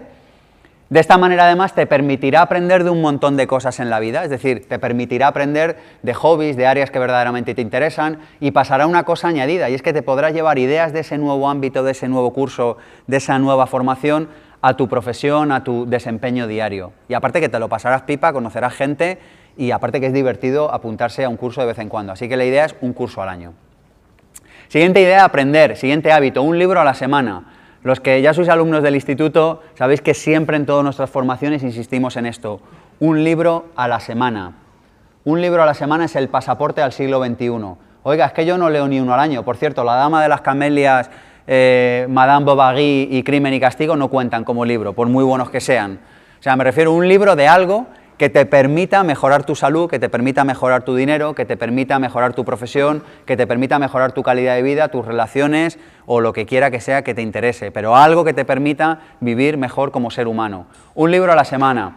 Oye, es que yo no llego uno a la semana. Bueno, dos al mes. Fíjate que dos al mes te sitúa automáticamente en el percentil más alto de lectura de la población española. El otro día, preparando mi siguiente libro, hice una investigación que cuando la acabé eh, tuve que agarrarme para no tirarme por la ventana. Se me ocurrió la siguiente idea, dije, voy a ver cuánto se ha gastado el español medio en el año 2013 en loterías y apuestas del Estado. Y salió la friolera de 180 euros per cápita, es decir, que por lo menos hay un tío que se está gastando 360, lo cual ya me pone los pelos de punta. Este primer concepto. Y entonces luego dije, oye, ¿cuánto nos hemos gastado en libros en España en ese mismo año, en ese mismo periodo, del 1 de enero al 31 de diciembre? Y eh, claro, o sea, uno se tiene que agarrar a la mesa. La cantidad era de 60, pero esto in- 60 euros al año, pero esto incluía libros escolares. Es decir, que si quitas todos los libros escolares, no sé lo que saldrá, pero saldrán 20 o 30 euros por español al año. Es decir, que nos gastamos entre 5 y 6 veces más en loterías y apuestas del Estado que en libros. Esto te puede dar una idea de que cuando tú adoptes el hábito de leer un libro a la semana sobre temas verdaderamente importantes, tu vida en un plazo de 2 a 5 años va a estar en un sitio tan diferente que, yo creo que las personas que no lo han probado, y yo lo he hecho, ni siquiera son capaces de darse cuenta de, de todo lo que puede cambiar en tu contexto, porque lo que estás haciendo es cambiando la manera de pensar. Por tanto, cambias tu manera de sentir, por tanto, cambias tu manera de actuar y por tanto, cambias tus resultados. Así que yo te digo, oye, un libro a la semana de temas de desarrollo personal y profesional. Oye, Sergio, que es que no sé por dónde empezar. Pues también estamos de suerte para eso. En pensamientopositivo.org, en la parte de abajo del todo de la página, tenéis cantidad de libros recomendados. eh, muchos de los que he leído y que más me han inspirado. Y puedes empezar por ahí, están ordenados por categorías, ¿vale? Bueno, más cositas. Vacía los armarios. Una vez al año vacía los armarios. Una vez al año vacía el maletero de tu coche. Una vez al año vacía el trastero. Una vez al año pon en orden tu oficina, tu despacho, el lugar donde trabajes. Como mínimo, ¿eh? Pero una vez al año haz limpieza general. Es decir, saca de tu casa todo aquello que no hayas utilizado Los más ortodoxos de esto dicen en 12 meses, yo te diría 14 meses, porque bueno, puede que a lo mejor justo no te ha cuadrado o 15 meses, pero no mucho más, ¿eh? Oiga, que es que me quiero quedar con estos pantalones porque me traen un recuerdo tal. Bueno, pues quédate con algo, no lo tires todo, pero la idea es, saca de tu casa todo aquello que no hayas utilizado en los últimos 12 o 15 meses. Confía en la vida, cuando te haga falta lo podrás alquilar, alguien te lo dejará, ya lo comprarás o ya encontrarás la manera de volver a utilizarlo. Pero saca de tu casa todo aquello que no has utilizado en 12 o 15 meses porque está consumiendo energía. No hay nada que agote más, ¿sí o no? Que abrir un armario y verlo absolutamente lleno, completamente de objetos, ¿sí o no? Es que te, agota, o sea, solo yo solo de pensarlo me, me, me entra hasta cansancio. Así que la propuesta es una vez al año, agéndatelo, el momento ideal es otoño, podéis hacerlo cuando queráis, pero el momento ideal sería otoño, en otoño sacártelo. Oye, es que estoy en primavera, pues es genial, porque este es el segundo mejor momento del año para hacerlo, de verdad. Así que podéis aprovechar para hacerlo ahora. Siguiente idea. Antes de comprar, plantéate alquilar. Es decir, este es otro hábito que a mí me ha cambiado la vida. No compres, alquila, alquila todo lo que puedas. Pero qué manía tenemos con comprarlo todo. No es que ido a un pueblito y me ha encantado y me comprado una casa. Pero tío, ¿y si dentro de cinco años lo destrozan como han destrozado toda la costa española y ya no te gusta ir a ese pueblito? ¿Qué sucederá? Que tienes ahí una casa, pero no la compres, alquílala. No, pero es que no me quiero gastar. En... Bueno, pues cómprate otra cosa, te compras una fuente de ingresos y con lo que te dé esa fuente de ingresos alquilas la casa en tu pueblito favorito de veraneo. ¿Vemos la idea? No es que me he comprado unos esquís, pero tío, cada vez que vayas a esquiar, alquílalos. Es que me gasto más, ya te gastas más o no, porque a lo mejor dentro de un año te deja eh, de gustar esquiar o te pasa algo o te vas a vivir a un sitio cálido y ya no te gusta esquiar. ¿Vemos la idea? O sea, todo lo que puedas alquílalo, te va a hacer mucho más libre. Así que el hábito es el siguiente, es compra fuentes de ingresos, alquila fuentes de gastos. Yo todo lo que es un gasto trato de alquilarlo y todo lo que es un ingreso me encanta tenerlo. ¿Vemos la idea? Cómprate fuentes de ingresos, alquila fuentes de gastos. Así que mi siguiente hábito es no vayas corriendo a comprar, alquila todo lo que puedas. hoy en día se puede alquilar casi todo. Y si no se puede alquilar, pues bueno, pues ya no te va a quedar más remedio que comprarlo. Pero aún así podrías comprarlo de segunda mano. O sea, lo que te estoy tratando de decir es, ten menos cacharros y menos fruslerías en tu vida. Si se trata de disfrutar, no de tener. El problema es que nos hemos confundido con la idea. Estamos obsesionados con tener, pero es que podrías tener una vida tan cercana a un millonario si te empeñaras en alquilar en lugar de en tener, que ni un experto en multimillonarios que te siguiera podría detectar la diferencia entre un verdadero multimillonario y tú. La cuestión es que como estamos empeñados en tener, dicen, no es que tengo que tener la villa al borde de la playa eh, con 500 eh, metros cuadrados, pero tío, si la puedes alquilar, ¿para qué la quieres tener? ¿No ves la idea? Si lo puedes, si lo puedes comprar, no lo compres, alquílalo. Si lo puedes comprar es que ya estás en un nivel eh, de, ingresos correcto. No te molestes en comprarlo, alquílalo. Vas a vivir mucho más libre, no te vas a contar películas a ti mismo, puedes ir a veranear al mismo pueblo toda la, toda la vida si lo deseas. Siempre va a haber alguien que te va a alquilar una casa allí. ¿Se entiende el concepto? Pero no te vas a engañar. Te puedes pasar toda la vida yendo a veranear ahí, pero ya no vas porque tengas una casa. Vas porque te gusta y además estás seguro de ello.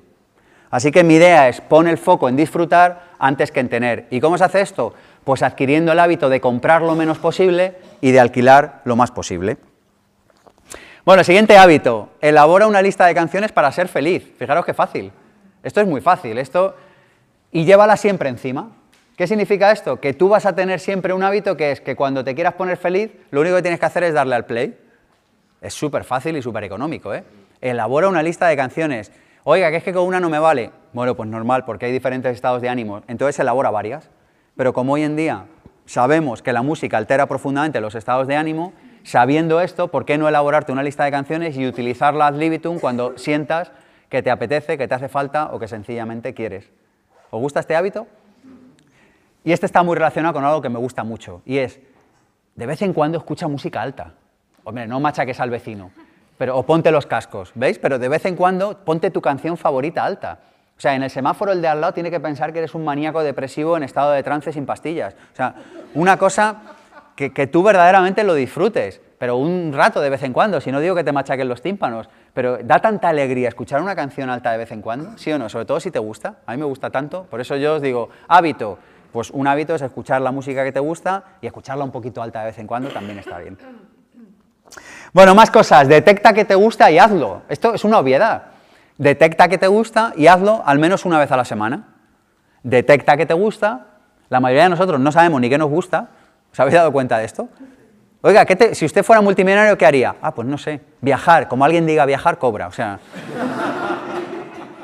Porque es que lo he oído tantas veces, o sea, es como el, es el tópico común más común de todos los lugares comunes del pensamiento común. O sea, es como, tío, encuentra qué te gusta. Si es que a lo mejor es una cosa tan sencilla como bajarte a leer al Parque del Retiro con un libro, pero encuentra qué te gusta y cuando encuentres lo que te gusta, hazlo al menos una vez a la semana. Oye, es que más sencillo no puede ser. Agéndate los jueves por la tarde, los domingos por la mañana, los lunes a las 7 de la mañana a las 7 de la tarde. Agéndate tu rato para hacer algo que te gusta al menos una vez a la semana. Relacionado con esto, celebra. Coge el hábito de celebrar. Cada vez que tengas una buena noticia, celebra. ¿Os gusta esta? La vida entiende que aquello que tú celebras es aquello que más te gusta. Así que cada vez que tengas una buena noticia, celebra. Te coges a tus amigos, a tu familia, a tu pareja, a quien te dé la gana y le invitas algo. ¿Veis la idea? Hazlo porque entonces la vida lo entiende claramente y dice, ah, al de las gafas le ha gustado esto, ¿ves? Lo está celebrando. Le vamos a dar más de eso. No es tan sencillo, pero en el fondo es así. Es decir, es como, como que celebrar te hace vivir la vida, desde mi punto de vista, mucho mejor. Yo hay una celebración que hago todos los años, la fiesta de mi cumpleaños. Aviso a todo el vecindario, eh, queda todo el mundo avisado, ya todos los amigos lo saben, y eso más que una fiesta es una bacanal gitana. O sea, es una cosa como... Entonces todo el mundo lo sabe, vienen amigos de fuera, se quedan el fin de semana en casa y dicen, hostia, por lo menos una vez al año no me voy a permitir uno o dos días de estar con mi gente tranquilamente, celebrando, comiendo, desayunando, cenando, viéndonos, no sé qué. Es como, tío, una vez al año, si ya no estoy diciendo que lo hagas todos los fines de semana, pero una vez al año celebra. Entonces yo digo, a mí que lo que más me gusta, celebrar que estoy vivo, ¿cómo lo hago? Con el cumpleaños. Pero vemos la idea, pues celebra lo que te dé la gana, yo que sé, tu santo, el Día de la Madre o lo que quieras, pero celebra algo. Celebra algo con tu gente y cuando tengas buenas noticias profesionales, atención emprendedores de la sala, celébralo. Cada vez que tengas una buena noticia, celébralo, aunque sea simbólico. Oye, que me ha pasado esto, toma, te invito a desayunar mañana. ¿Veis? Entonces es como que hay una correspondencia entre buenas noticias y celebraciones. Y la celebración te imbuye en un estado de energía que hace que cuando tú vuelvas a gestionar algo relacionado con esa buena noticia, vuelvas a traer más buenas noticias. ¿Seguimos? Genial. Siguiente. Bueno, ahora, de- hostia, con el buen rollo que teníamos y ahora nos propones esto. Haz testamento una vez al año.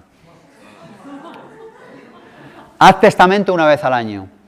¿Por qué? Porque esto te va, a ayudar a- te va a ayudar por lo menos a dos cosas. La primera es darte cuenta que estás aquí de paso. Con que ya solo nos sirviera para esto, ya nos ayudaría a tomar decisiones más inteligentes. Porque tomamos decisiones como si fuéramos a estar aquí toda la vida. ¿Os habéis dado cuenta de esto? ¿No? El otro día hablaba con una persona y me decía, no, bueno, dejaré el trabajo en 8 o 10 años, ya me cambio. De 8 o 10 años. Pero si en 8 o 10 años, o sea, es, una vida entera. ¿no? Entonces es como, tío, haz testamento. Te hace falta hacer testamento. Claro, porque al hacer testamento, y de, uy, que me puedo marchar de aquí en un periquete. Pues bueno, hacer testamento. Y la segunda consecuencia que va a tener es que vas a darte cuenta de lo absolutamente rico que eres ya. Cualquiera de los que estamos en esta sala ya somos ricos.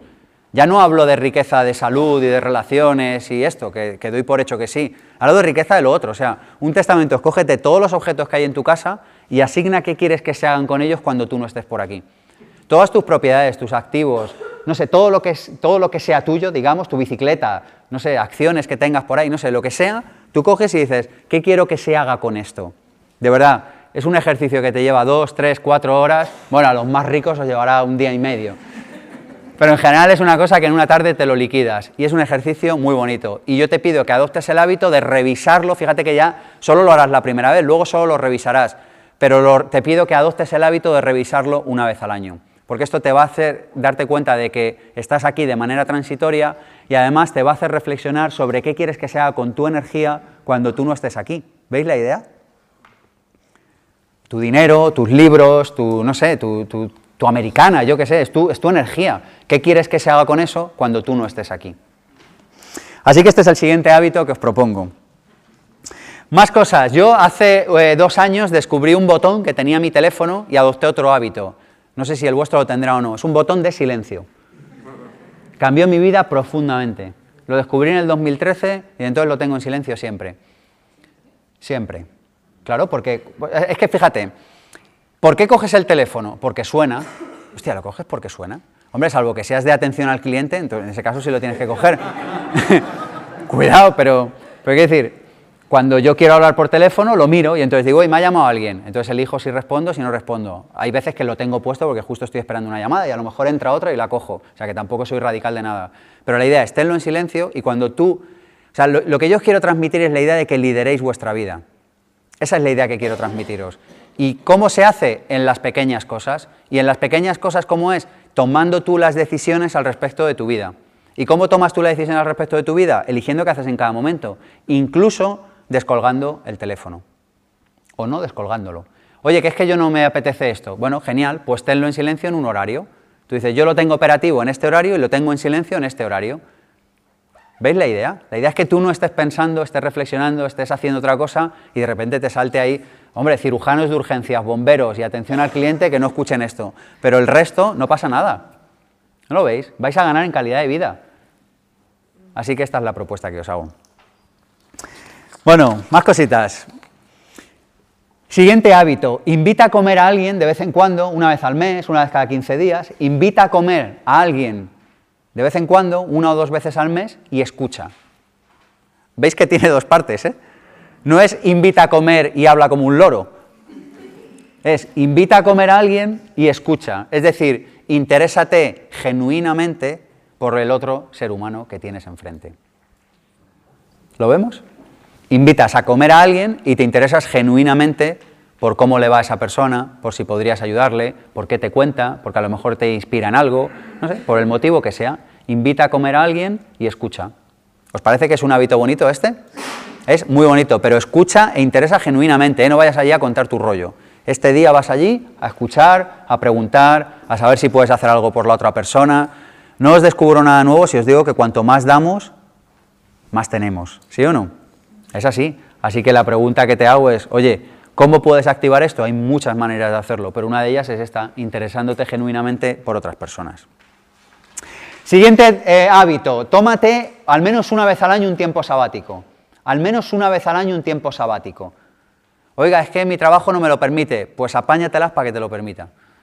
Pero tómate una vez al año un tiempo sabático. ¿Qué es un tiempo sabático? Es una semana, diez días, quince, no sé, tres, no sé, los que tú creas, pero unos días en los que puedas descansar, puedas comer bien, puedas leer, puedas hacer lo que te dé la gana, puedas irte solo, puedas irte con alguien, no sé, pero unos días sabáticos, que no tienen nada que ver con los días de vacaciones de ir corriendo a fotografiar la Torre Eiffel como si mañana se fueran a acabar las cámaras de fotos. O sea, eso es otro rollo. Te estoy hablando de sabático de verdad, es decir, de estar en un sitio, que puede ser tu casa o puede ser otro, nutriéndote, nutriéndote corporalmente, intelectualmente, emocionalmente, es decir, dedicar unos días al año solo a nutrirte. Los que a ti te apetezca, puede ser un fin de semana o un mes, pero un tiempo al año a descansar, digamos, a pensar, a reflexionar, a estar en paz, a no andar con prisas. ¿Lo vemos? Una vez al año. ¿Pensáis que se puede hacer una vez al año, sí o no? Yo creo que casi todo el mundo que se lo plantee lo puede hacer una vez al año. Siguiente hábito, llega 10 minutos antes. Llega 10 minutos antes. Esto te va a permitir dos cosas, saber si el otro llega puntual o no. Y para mí eso es una información crucial a la hora de hacer negocios y a la hora de quedar con alguien. Así que por 10 minutos me llevo una información que es valiosísima y además me permite estar concentrado en cuál es el objetivo que tenemos en esa reunión, en ese encuentro, en esa cita. ¿Veis la idea? 10 minutos antes. Ventajas, no llegas toda la... eh, porque, eh, porque esto es así, ¿eh? Ventajas, no llegas inventándote una trola para ver qué le vas a contar al otro. En lugar de estar concentrado en qué te apetece que ese encuentro genere en los dos o más seres humanos que os vais a encontrar en ese momento. Fíjate qué diferencia, ¿eh? Si tú llegas 10 minutos o un cuarto de hora antes, tú llegas pensando y, ah, pues esto estaría bonito que fuera así, que fuera así, que tal, que cual. Llegas 10 minutos tarde. No, no. A ver, claro, si le digo que hay atasco en esta calle, él viene por ahí, ha podido ver que no había atasco. ¿Veis la idea? Llega 10 minutos antes, te va a dar una información valiosísima. Más ideas. Muévete todos los días un poquito. Muévete todos los días un poquito. Esto no significa ir al gimnasio y entrar en competición con Schwarzenegger, o sea, nada de eso. Es Simplemente moverte un rato, hacer un ratito de bici. Los que vamos en bici, pues lo tenemos ya más fácil, porque vamos y venimos a los sitios en bici. Pero eh, puedes ir andando, bájate una parada antes del metro, bájate dos paradas antes del autobús, eh, bájate a dar un paseo por un parque. Qué bien huelen los parques, ¿habéis dado cuenta? Esta mañana estaba en el retiro un rato y es que huele tan bien, es que es una juerga. O sea, es que aunque estés mal, el parque te obliga a estar bien, ¿veis? Porque es que es esa naturaleza exuberante, la primavera, las plantas siguiendo el ciclo natural de la vida, es que se te contagia esa energía. Así que yo lo que os pido es que entremos en hábitos que nos ayuden a reconectar con esa energía. Así que muévete todos los días un ratito. ¿Os parece útil esta?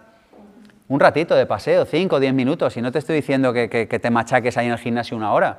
Bájate un ratito antes o te vas a dar un paseo, lo que tú quieras. Bueno, vamos con hábitos. ¿Os parece útil hasta el momento? Vamos con hábitos eh, profesionales. ¿Os parece? Vamos con hábitos profesionales. Ahora hemos, hablado con, hemos estado en lo personal, en, la salud, en los hábitos más de uno con uno mismo, y ahora vamos con los hábitos que nos van a mejorar en lo profesional. Hábito número uno, pregúntate permanente y constantemente cómo puedes servir más a más seres humanos. Esta es una pregunta que tanto yo como el equipo con el que tengo la suerte de trabajar nos formulamos de manera constante y permanente. Cómo podemos servir más a más seres humanos. Fíjate que no digo más a los mismos. Fíjate que no digo a más seres humanos lo mismo. O sea, lo que estoy diciendo es cómo puedo ser de más ayuda todavía a un mayor número de personas. Esta es la clave número uno, desde mi punto de vista, de tu desarrollo como emprendedor o como profesional. Especialmente si eres emprendedor, pero como profesional igual, porque eventualmente cualquier persona que te tenga contratado te va a pagar en tanto que tú seas útil a los clientes o a la persona a la que sirvas. Así que si no tienes clientes eh, finales, planteate cómo puedes servir a tu cliente intermedio, no sé, hagas lo que hagas. Pero la idea es cómo puedo servir más a más personas. ¿Se comprende esta idea? Esta pregunta es esencial, formúlatela. Eh, no sé, yo los que me conocéis sabéis que es la esencia de todo lo que hacemos. Es decir, nosotros tenemos productos de pago, pero sabéis que cualquier persona que vaya a pensamientopositivo.org tiene 500 eh, artículos o más, tiene 300 vídeos o más. Es decir, estamos permanentemente con el foco en dar. Que luego alguien quiere comprar, genial, es bienvenido y además se llevará un gran producto. Pero lo cierto es que tenemos el foco en dar. Y esto marca absolutamente toda la diferencia de cualquier empresa que pone el foco en eso. Y lo he observado en mi propia experiencia y en las de los cientos de clientes con los que trabajo cada año. Así que poner el foco en formularte esta pregunta, ¿cómo puedo servir más a más personas? Siguiente idea. Em, cuando estamos hablando en lo profesional, no existe el no, existe el sí tímido. No existe el no, existe el sí tímido. ¿Qué significa esto? Que he escuchado cantidad de veces propuestas o ideas o proyectos que se agotan porque los proponen una vez y ahí se acaba la película. Y es como, bueno, el hecho de que alguien te diga que no, no significa que no te vaya a decir que sí en un futuro. No significa que si mejoras la propuesta en un futuro no te la compre. No significa que alguien que hoy no te compra algo no te lo compre dentro de un tiempo. Es decir, que en negocios no existe. Tómate el hábito de entender que cada vez que alguien te dice que no, yo esto lo hago, ¿eh? Alguien dice, no, no te compro esto. Y digo, bueno, es un sí tímido, ya vendrá. ¿Veis? Algunos vienen, otros no, y todo me parece bien y estoy en paz con la vida. Pero la idea es que, como emprendedores sobre todo, cuando escuchamos un no nos aterramos y es como, me han dicho que no. Pero realmente no existe ni una sola persona en este mundo que tenga éxito en lo profesional que no haya escuchado, que no haya escuchado miles de noes. Entonces la idea es acostúmbrate al no. Cuanto más nos te digan, más lejos vas a llegar en la vida. El no tiene que ser una permanente en tu vida. O sea, todos los días deberían decirte que no. Es más, deberías buscar el no. Deberías tener el hábito de buscar el no permanentemente todos los días, porque eso llevará tu vida a un lugar mejor. Bueno, siguiente idea, siguiente hábito que puede cambiar tu vida. Isla de libertad. ¿Lo explico? Isla de libertad. Ciérrate una isla de libertad al año, a la semana, al mes, al día, como quieras. ¿Qué es una isla de libertad? Es un periodo en el que tú previamente has determinado que lo único que vas a hacer ahí es crear. Fíjate que el éxito en el siglo XX estaba basado en ejecutar, es decir, el éxito estaba basado en que tú ibas a un lugar de estudios, te decían cómo se apretaba una tuerca, entonces tú salías del lugar de estudios, te ibas a un sitio que se llamaba empresa, apretabas una tuerca como te habían dicho y cobrabas por ello. ¿Os acordáis del siglo XX? Qué entrañable, que funcionaban las cosas así como muy sencillitas.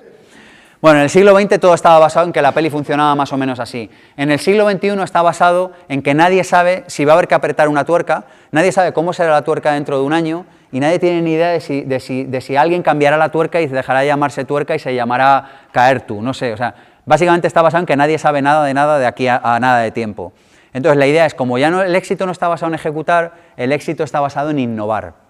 Repito esto, el éxito en lo profesional en el siglo XXI no está basado en ejecutar, como estaba en el siglo XX, que todos éramos ejecutadores buenos, ¿os acordáis?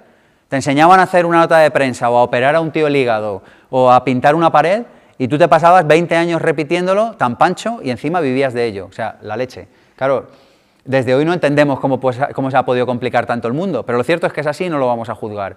Entonces, la idea es, si el éxito ya no está en ejecutar, ¿en qué está? Está en innovar, es decir, en ofrecer soluciones nuevas a problemas nuevos o existentes.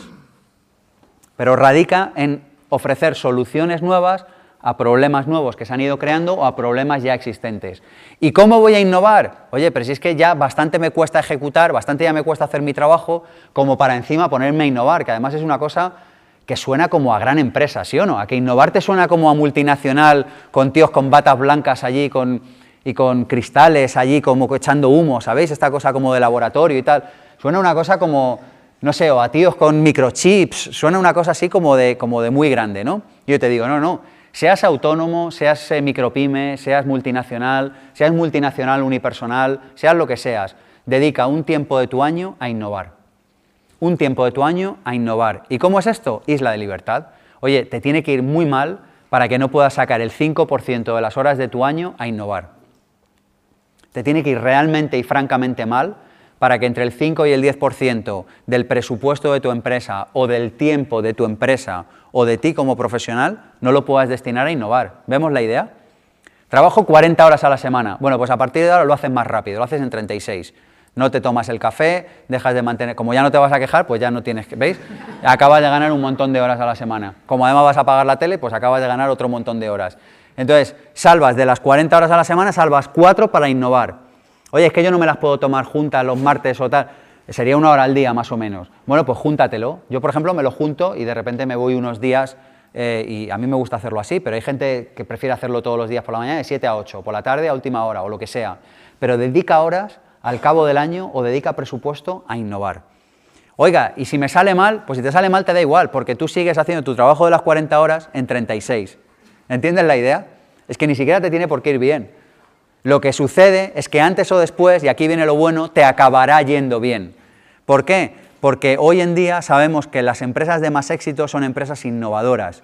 A mí me encanta el tema de la innovación, libros de innovación claves y básicos, generación de modelos de negocio, de Lean Startup, eh, Startup Nation, no sé, hay un montón de libros que podéis leer sobre estos temas que, que a quien le interese. Pero lo cierto es que necesitamos acostumbrarnos a llevar en nuestro ADN dedicar una serie de horas a hacer productos, servicios o experiencias que no sabemos si vamos a vender o no, no tenemos ni idea, pero las vamos a probar a ver si funcionan. ¿Veis? O sea, tengo un restaurante, bueno, pues de repente voy a probar este nuevo plato y se lo voy a ofrecer a mi tribu, es decir, a los clientes más fieles, y se lo voy a regalar, porque lo que quiero no es que venderles el plato, de momento, lo que quiero es coger feedback, lo que quiero es escuchar si esa propuesta funciona o no funciona, Tío, si tienes un restaurante no seas cutre, saca un nuevo arroz y ofréceselo a tus mejores clientes sin cobrarles y mira a ver qué te dicen. No, es que no le ha gustado a nadie. Genial, no pasa nada. Si son tus mejores clientes, te han dado feedback, van a seguir viniendo, además has confiado en ellos y, y van a estar encantados de que tú les ofrezcas una nueva propuesta, ¿lo veis? Ahora bien, como triunfes, tienes el feedback, sabes que ese nuevo plato funciona y te lo has hecho en menos del 5 o el 10% de tu presupuesto anual de horas o de tu presupuesto anual económico de verdad es fundamental hoy en día innovar. Así que Isla de Libertad es un ratito al año en el que tú puedes hacer lo que te dé la gana. A mí, os confieso, que mis islas de libertad me parecen geniales. O sea, yo estoy esperando ansioso, también me gusta el resto del año, pero los momentos, vengo ahora de una isla de libertad hace poco y, me encanta. O sea, es que es, que es como, ala, tengo siete días para crear. ¿Veis la idea?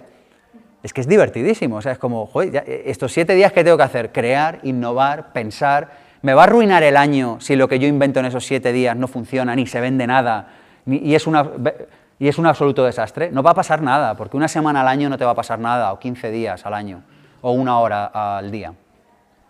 Bueno, siguiente idea, producto mínimo viable. Acostúmbrate en tu empresa o tú como profesional a sacar productos mínimos viables, al menos uno al año también. Así que este es el siguiente hábito que te propongo, un producto mínimo viable al año. ¿Qué es un producto mínimo viable? Es algo que tú no sabes si va a funcionar, por eso es mínimo y por eso es viable, es algo que cuando luego lo perfecciones te dará vergüenza haberlo sacado, ¿veis? O sea, es algo que tú lo sacas al mercado tan pronto como puedes y luego por el camino lo vas mejorando. ¿Se comprende la idea, sí o no? Es acostumbrarte a empaquetar algo, a empaquetar conocimiento, a empaquetar un servicio, a empaquetar una experiencia y salir a la calle lo antes posible a probarla. ¿Para qué? Para coger feedback, para ver si funciona, para ver si no funciona. ¿Y esto con qué está relacionado? Con lo que hablábamos antes de la innovación. Es decir, con sacar no propuestas ejecutivas, es decir, que estén ejecutando constantemente lo, mismo, sino con propuestas innovadoras, es decir, una respuesta nueva a un problema que tiene alguien. ¿Lo vemos? Un producto mínimo viable al año lo puede hacer cualquiera o casi cualquiera que esté en este mundo hoy en día profesionalmente. A lo mejor en tu campo puedes sacar dos o uno cada dos años, pero así como idea principal, oye, uno al año. En 10 años habrás sacado 10 productos mínimos viables que habrás hecho en tus islas de libertad. ¿Empezamos a entender la idea? Es decir, eres una persona innovadora, eres una persona que está en la vanguardia de tu profesión, eres una persona que está ofreciendo cosas nuevas. Oye, ¿y yo cómo ofrezco tantas cosas nuevas? Porque te estás leyendo un libro a la semana, porque ahora eres una máquina de conocimiento, eres una mina de sabiduría. ¿Vemos que funcionan todos los hábitos eh, complementados los unos con los otros? Bueno, pues esto en cuanto a lo profesional y en cuanto a lo económico, os apetece que veamos unos cuantos hábitos. Os había prometido 15, pero hemos dado más, ¿eh? Dije, bueno, digo 15 porque así si me quedo luego eh, sin tiempo, por lo menos, pero nos ha dado tiempo, así que genial, vamos a por más. Bueno, hábitos económicos. Primer hábito, acostúmbrate a pagar por conocimiento. Pregunta al que sabe, contrata abogados, expertos, eh, personas que te puedan asesorar verdaderamente de lo, que, de lo que tú necesitas saber. Fíjate que las personas a las que les va bien económicamente, y esto lo hemos visto en las películas, en, en, nuestros amigos a los que les va mejor, en personas que tienen buenos resultados económicos, están acostumbradas a pagar por conocimiento, ¿sí o no? O sea, cuando ves en la peli a un mafioso chungo con cadenas de oro que ha cometido, siempre, ¿quién tiene al lado? Al abogado. ¿Lo vemos? Es decir, siempre están asesorados, así que la primera propuesta que te hago es acostúmbrate a pagar por buen asesoramiento. Nota obvia, el buen asesoramiento no te lo puede ofrecer una persona que gana o pierde algo con tu decisión. Por favor, que nadie me acuse de obviedad, pero no puedes ir a pedirle asesoramiento al banco sobre un producto que vende el banco. Es decir, el asesor tiene que ser una persona a la que tú pagues y que ni gane ni pierda por la decisión que tú tomes. Acostúmbrate a hacerlo. En el largo plazo vas a recuperar esa inversión, pero con creces. Siguiente idea. Eh, piensa en términos anuales. A partir de ahora, si quieres que te vaya bien económicamente, te propongo que no pienses en términos mensuales. Piensa en términos anuales. Cuanto más largo pienses, o sea, a cuanto más largo pienses, a cuanto más largo plazo pienses, mejor te va a ir económicamente. Fíjate que si tomaras decisiones pensando en 5 o en 10 años, te iría mucho mejor que si tomaras decisiones pensando en una semana. La mayoría de nosotros, ¿cuál es la unidad de medida económica? ¿Cuál es? El mes. Yo te digo, como mínimo, como mínimo, elévala al año. Acostúmbrate a pensar todo anual a partir de ahora. Mi presupuesto de formación anual es X. Mi presupuesto para alquiler o para hipoteca o para casa es X. Mi, sueldo anual o mis ingresos anuales o mi facturación anual o lo que queráis es de X. Acostúmbrate a llevarte todo al año y vas a comprobar cómo antes o después te acaba yendo mucho mejor. Además es que lo vas a notar porque hablas en otra energía, ¿lo veis? Porque aparte, ¿cómo haces un presupuesto de formación mensual? ¿Qué pasa? ¿Te vas todos los días un día a un curso? Es que, es que no tiene sentido. ¿Cómo haces un presupuesto de alquiler mensual? A mí, personalmente no me parece que tenga sentido. Me parece que tiene más sentido anual. Y lo, ideal, y lo ideal sería hacerlo a dos, a tres o a cinco años. Pero de momento, como primer paso, el primer hábito que os pido es que a partir de ahora hagamos todas nuestras cuentas en términos anuales. Oye, Sergio, ¿cómo lo hago si nunca lo he hecho? Genial. Coge las cuentas del año pasado, coge las cuentas del 2014, dices, ¿cuánto gané? Y a partir de ahí te haces tu presupuesto provisional del 2015 que a medida que acabe el año, sobre todo si eres emprendedor, pues vas regulando. Y si eres empleado y tienes un sueldo, es que está calcado, o sea, es que no, no, no tienes mayor problema. ¿Se entiende esto, sí o no? Más cosas. Ahorra independientemente de la cantidad. Todas estas ideas son ideas que trabajamos en el seminario de Vivir con Abundancia, os las cuento así muy rápidamente, pero os explico un poco por qué, ¿vale? Ahorra independientemente de la cantidad con la que empieces. Si tienes más de 30 años, o sea, el 10% de tu sueldo, tienes que empezar a ahorrarlo ya. Si tienes más de 35, no tienes opción. ¿Se entiende?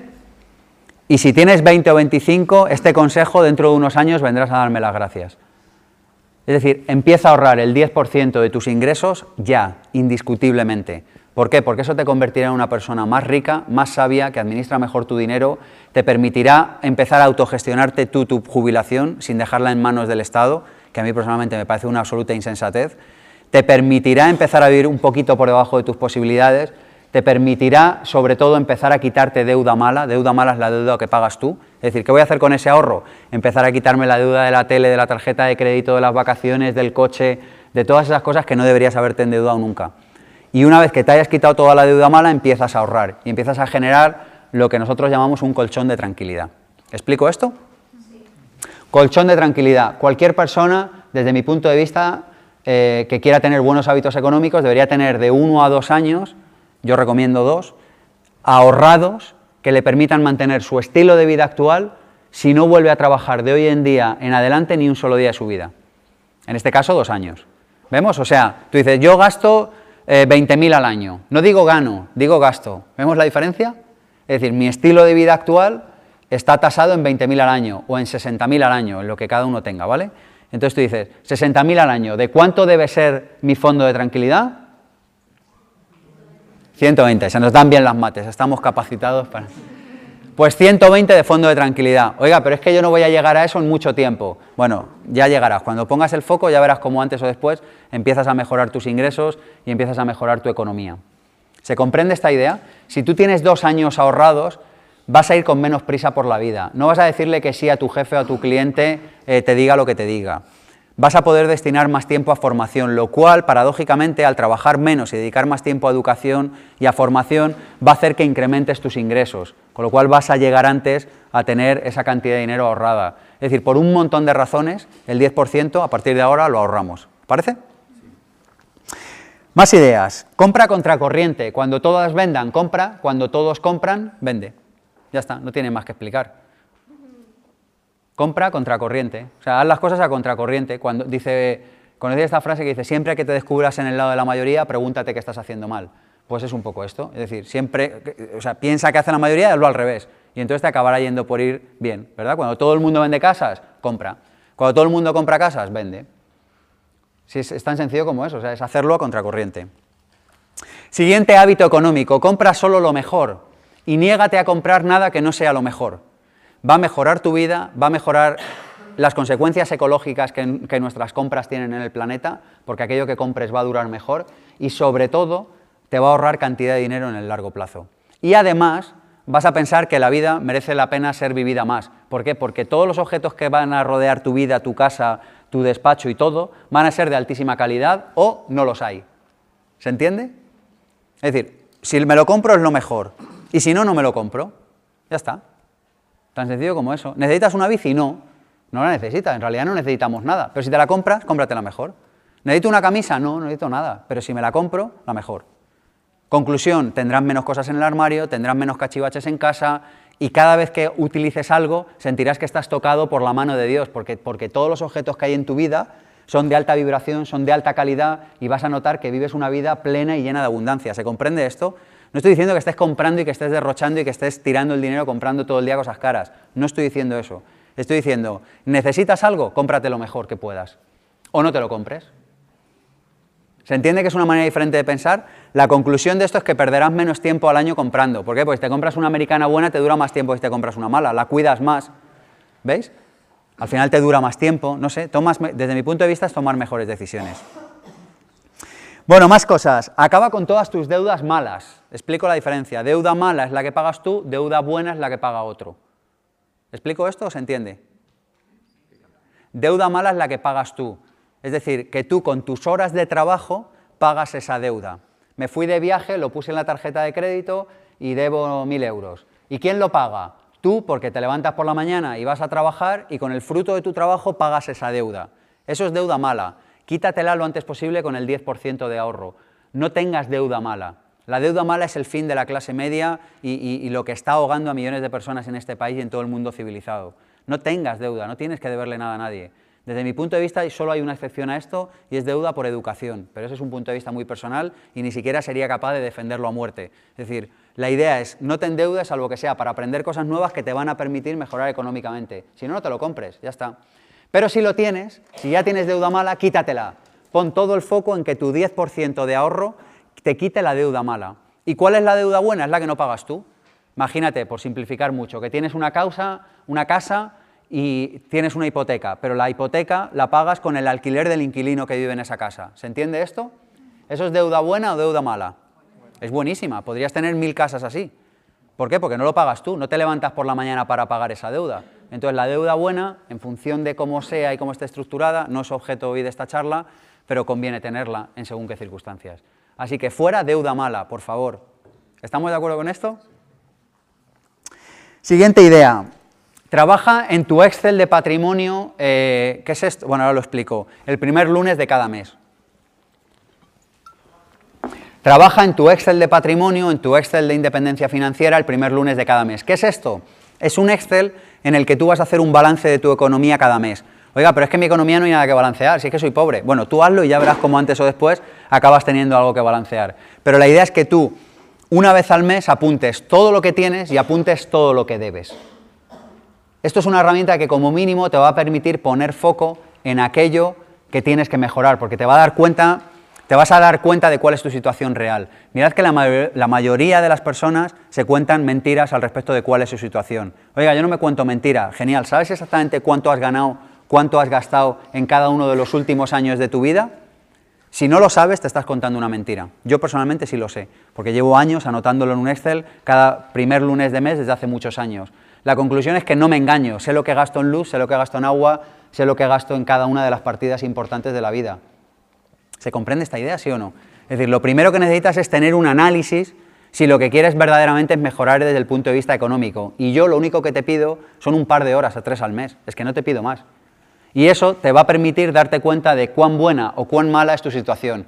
Pero sea buena o sea mala, estás muy por delante de cómo estabas antes. ¿Por qué? Porque ahora tienes acceso a una cosa que se llama verdad.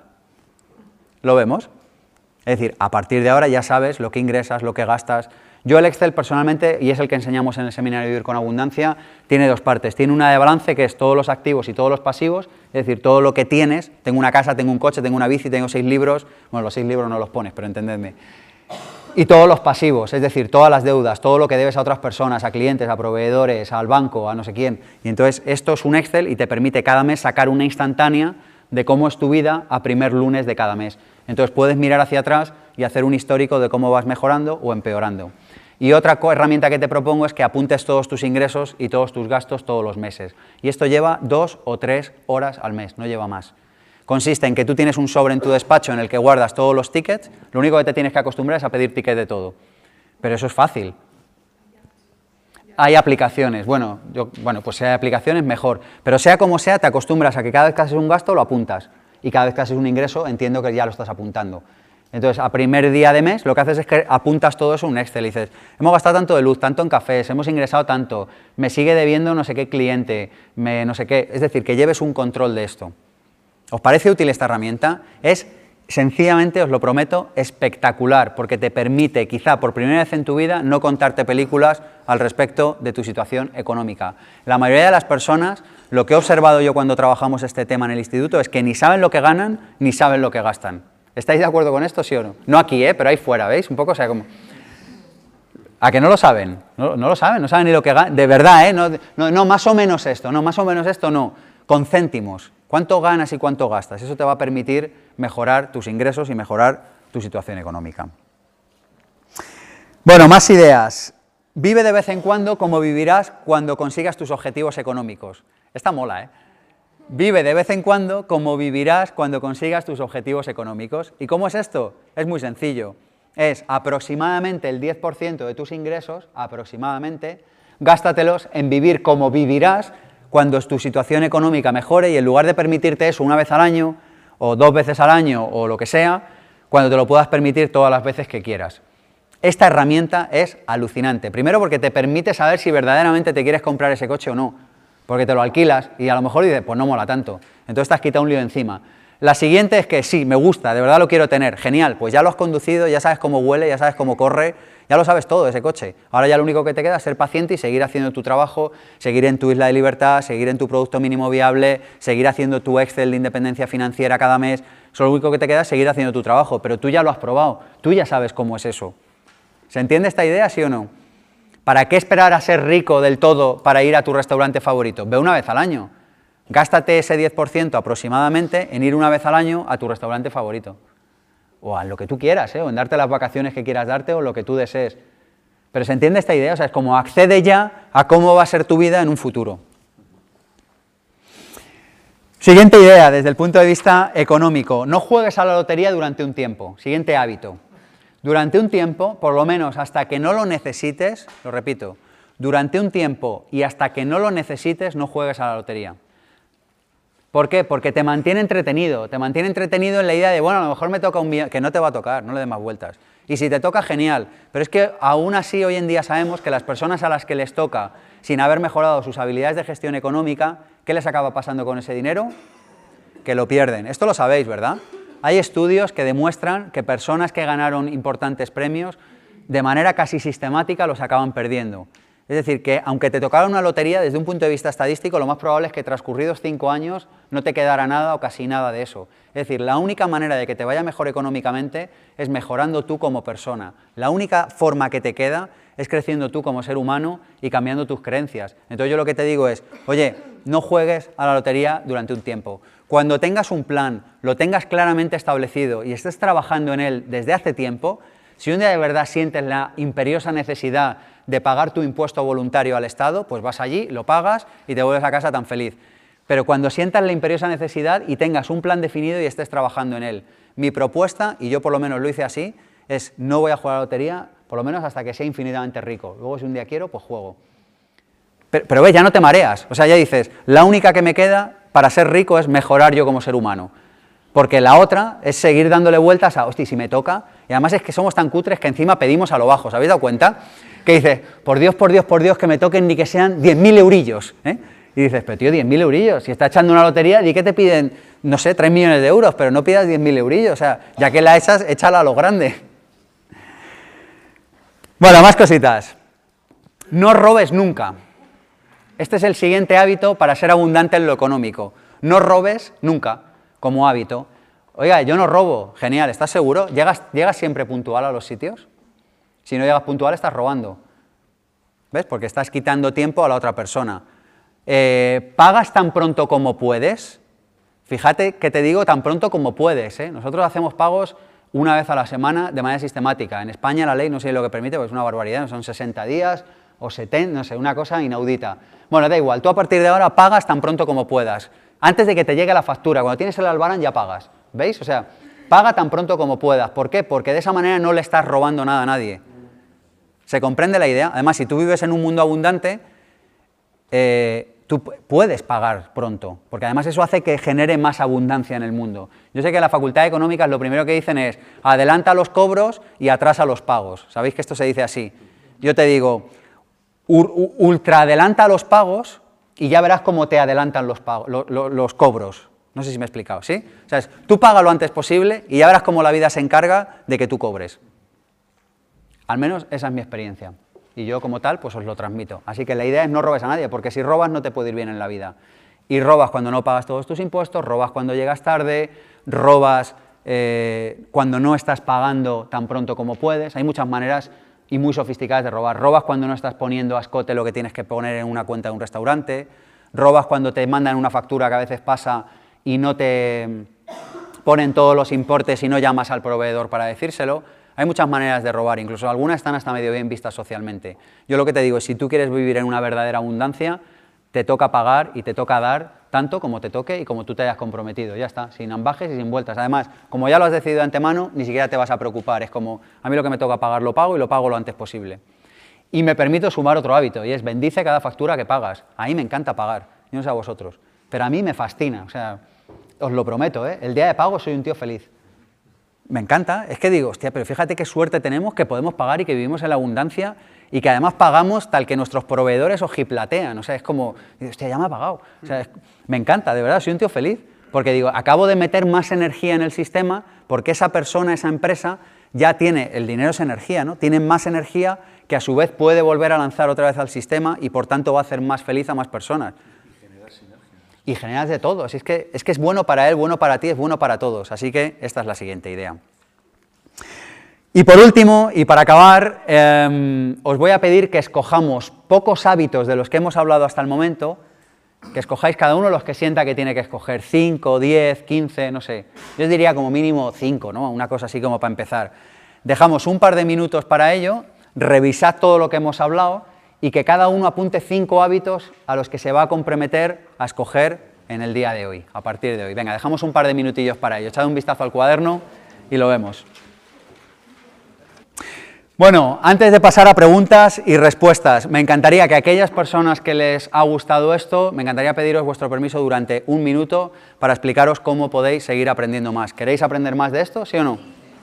Primera opción, pensamientopositivo.org, más de 300 vídeos como este que estamos grabando hoy y más de 500 artículos de desarrollo personal y profesional.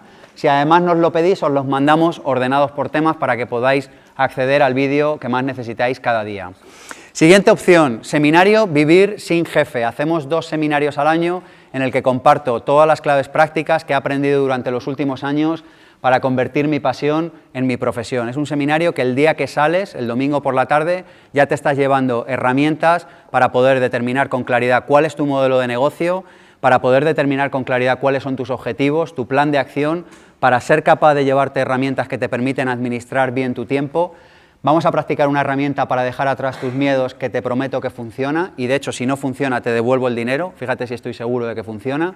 Y el domingo vamos a ver herramientas de marketing de coste cero, es decir, para todos aquellos que sean emprendedores o que van a ser emprendedores y que quieren lanzar su, producto o su servicio adelante y dicen, no, es que no tengo dinero, yo os voy a contar lo que he hecho para sacar adelante una empresa con un presupuesto de marketing cero. Vamos a trabajar el elevator pitch Vamos a trabajar el storytelling y vamos a trabajar herramientas de marca personal para que vuestra vida profesional no vuelva a ser nunca la misma. El precio del seminario es 497 euros. Aquellas personas que se inscriban hoy aquí con nosotros se lo van a llevar por tan solo 300 euros con un acompañante gratis, puedes buscar a alguien aquí en la sala que te acompañe, y con garantía total y absoluta de devolución sin preguntas. Es decir, si en cualquier momento del seminario te dices, oye Sergio, que me aburro, no hay ningún problema, te devuelves el dinero y te vas a casa. Aquí solo queremos happy money.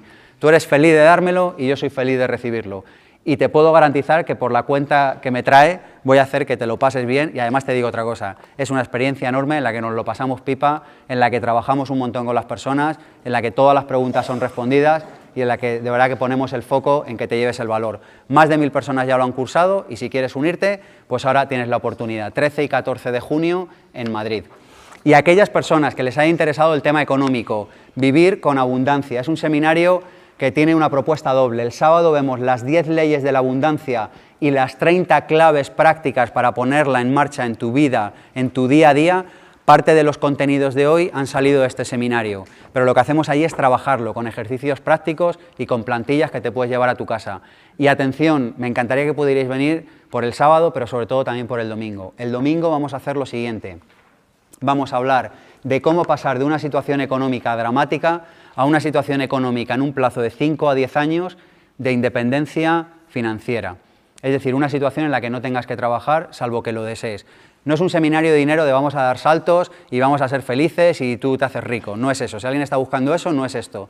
Es un seminario en el que os vamos a dar un Excel y os vamos a explicar cómo trabajar ese Excel todos los meses para que tú puedas empezar a ser consciente de cuál es tu vida económica real. Vamos a explicar cómo mejorar tus ingresos, cómo disminuir tus gastos y cómo empezar a trabajar en un plan. Te vamos a dar una plantilla. El seminario está basado en la idea de que el éxito económico es una plantilla. Y te vamos a dar un Excel que te regaña o te felicita. O sea, es que es para bobos. O sea, lo único que necesitas, de verdad, es el que yo utilizo. Lo único que necesitas es dedicarle dos o tres horas al mes y aguantarlo durante años. Insisto, no te estoy vendiendo éxito fácil a tres meses ni nada por el estilo. Pero hoy en día cualquier persona que conozca las herramientas y que tenga las creencias adecuadas sobre el dinero puede mejorar su situación. Si te interesa, el de mayo lo tenemos ya lleno. Y si alguien está pensándose lo de junio, le aviso igual. Todos los productos del instituto hasta el día de hoy han salido siempre con lista de espera.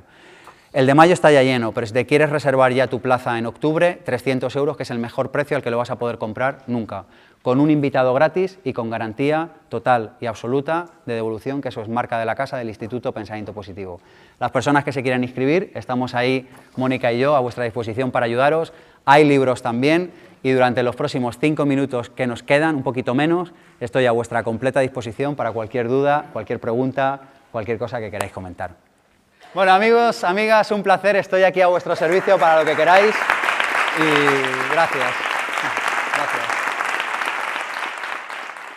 Si te ha gustado este vídeo puedes hacer tres cosas. 1. Suscríbete a nuestro canal de YouTube, Pensamiento Positivo 1. 2. Compártelo con tus familiares y amigos en redes sociales. Y 3. Visita pensamientopositivo.org y apúntate a nuestra lista de correo para recibir los regalos y la información que vamos mandando. pensamientopositivo.org.